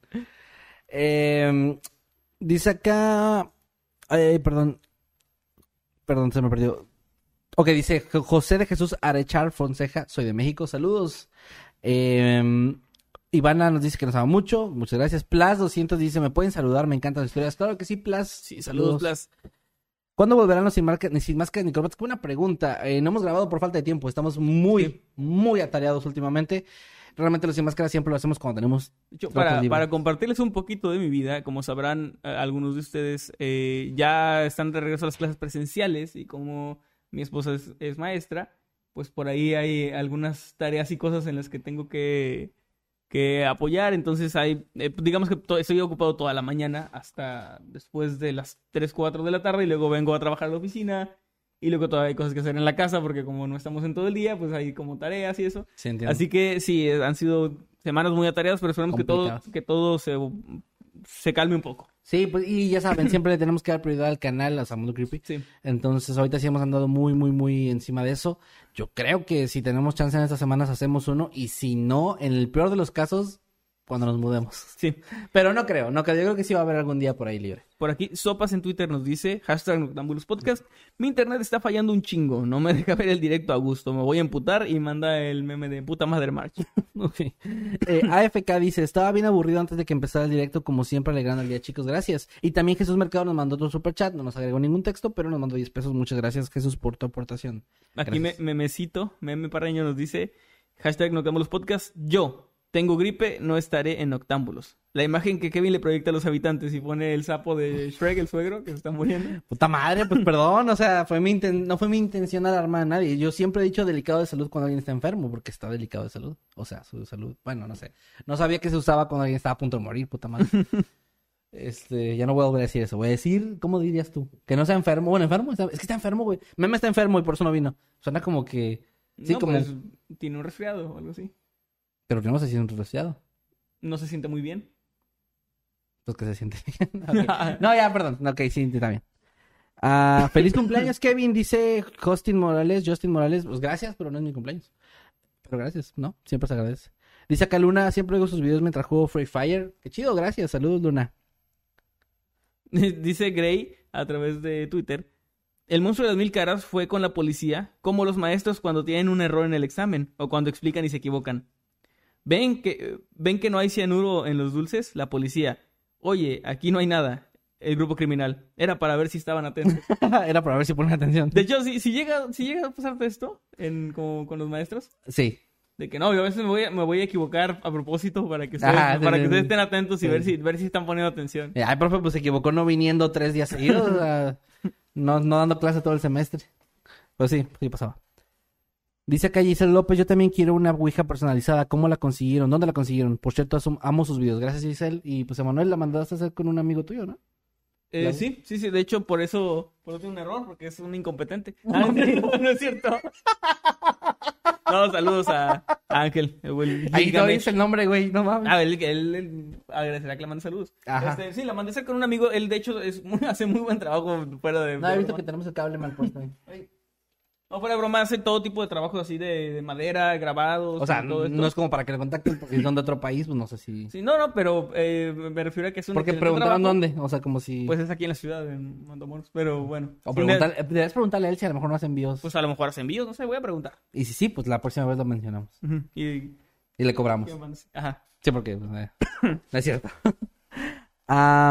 Dice Luz López, está enfermito, pero poquito. Ok, así lo voy a decir la próxima vez. Aquí eh, Yadira Elizabeth nos dice que está haciendo tarea mientras nos escucha y pone así la fotito. También alguien dice que siempre está viendo los mejores. Ah, perdón. Eh... Souna 098 dice: Siempre presente viendo a los mejores narradores. Está- muchas gracias. Dice Pone una- una acá... imagen de. ah, está viendo otro canal. Ajá. Dice Atenea, bro, no puedo creer que empezaron en 2013, es 2022 y aquí seguimos. ¿Cuándo es el aniversario? El aniversario es en abril, Sí. el 23, 22. Es que, 23. es que no me acuerdo cuál es el día que se creó Es que y cuándo el- se subió el primer creo que video. el 21 o el 22 creamos el canal y el 23 se subió el, El primer, primer video, video. que es lo que tomamos como aniversario cuando Sí. se subió el primer video. Sí, tenemos ya, ya estamos preparando algo, no podemos decir nada aún porque no, bueno, no es buena idea de hacer o decir planes antes de tiempo y que a lo mejor no se hagan como queremos, pero sí ya tenemos pensado qué hacer para el episodio 100 de Noctámbulos y para el aniversario del canal, que no van a ser al mismo tiempo, van a ser en fechas separadas, ahí estén al pendiente.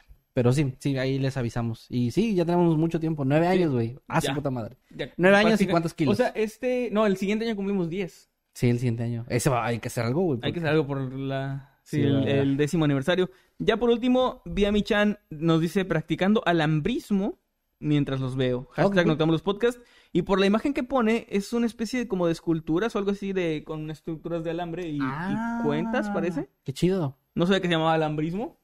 Bueno, Pero está, muy interesante. Y pues muchas gracias también a Andy Dorantes, a Space Cat que están por aquí comentando, Shaman, todos Mira, acá- ustedes, Paola, muchas gracias. Por acá, como último, eh, de Mr. Witches nos pregunta: ¿Cuál era el hashtag para, para Twitter? El hashtag para Twitter es hashtag Noctámbulos Podcast y está, siempre aparece en una de las esquinas, me parece que arriba de Manuel. En, No lo veo. en- durante todo el programa. Pues no lo ves, pero ahí está. Ah, Es que está atrás de ti. ah, ya lo vi, está ahí. Ajá, ¿ya lo viste? Bueno, ahí está, eh, lo pueden ver. Y los que nos están escuchando, bueno, es hashtag Noctámbulos Podcast. Muy sencillito, no nos quisimos complicar la vida. Y pues si quieren participar, ahí está. Y ahora sí, eh, ah, miren, ya llegó Maye, eh, está ahí en el chat para que spameen en este momento los emotes de Maye y se sienta saludos feliz. a Maye. O sí, bueno, ahí está, para que, lo, para que puedan ver. Saludos. Pero no Maye. spamen tanto porque los- toman. a ver, spamear es... Es que Kevin siempre está diciendo que cometan delitos, pero no lo hagan. No mames, yo nada más estoy diciendo como spamear, me refiero a que los usen, o sea, es un chiste, es contexto, maldita sea. En, en, en juicio me iría bien porque el contexto es importante. Bueno, saludos a Bien. Y bueno, pues con esto llegamos al final entonces. Con esto llegamos al final de la transmisión. Ojalá que les hayan gustado los temas que, que trajimos para ustedes el día de hoy. Gracias por estar participando en el chat. Los apreciamos mucho. Por sus superchats también. Por los que están en Twitter o en el grupo y los memes que suben y comparten. Muchas, muchas gracias. Y recuerden comentarnos ahí si alguna vez han creado una regla o una ley. Gracias a ustedes, como mi estupidez con lo del garrafón de agua en el Oxxo. Sí. Eh, ahí, Acaba, perdón por último, Ah, de sí, llegar sí. un último superchat de Jime D, que nos manda 50 pesitos. Dice, este sábado va a ser mi cumpleaños, me pueden felicitar con voz de narrador. Los sigo desde hace tres años, los amo. Claro que sí, eh, Jime. Y, bueno, siempre empiezo yo, es cierto. ¿Qué tal? Buenos días, tardes o noches. Los saluda su amigo Nightcrawler. y su amigo Masketman. Y este es un saludo muy especial por su cumpleaños para Jime. Ojalá que te la pases muy bien y que comas mucho pastel. Feliz cumpleaños. Pásatela de lo mejor y que te den muchos regalos también. Un abrazo. Bien, y pues eh, continuamos con la despedida. Muchísimas gracias. Recuerden que nos pueden seguir. Eh, espérame, algo súper importante, perdón que te interrumpa. Maye me está pidiendo que le lleve un, un squeak. Maye, está cerrada ya ahí la tienda que está aquí cerca. A esta hora ya está cerrada. No es culpa mía. Por favor, gente, ustedes están viendo en vivo que le dije. Me van a funar cuando llegue a la casa.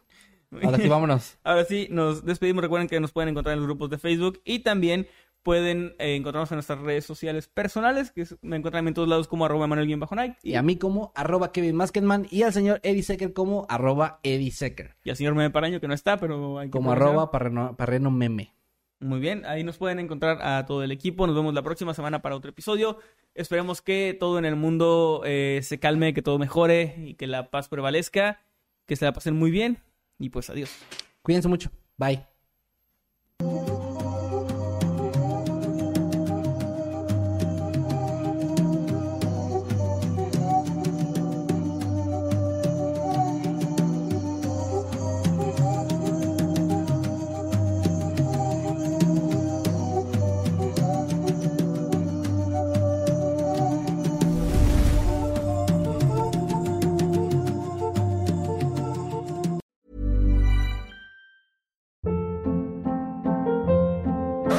Hold up. What was that? Boring. No flavor. That was as bad as those leftovers you ate all week. Kiki Palmer here, and it's time to say hello to something fresh and guilt-free. Hello Fresh. Jazz up dinner with pecan-crusted chicken or garlic butter shrimp scampi. Now that's music to my mouth. Hello Fresh. Let's get this dinner party started. Discover all the delicious possibilities at hellofresh.com.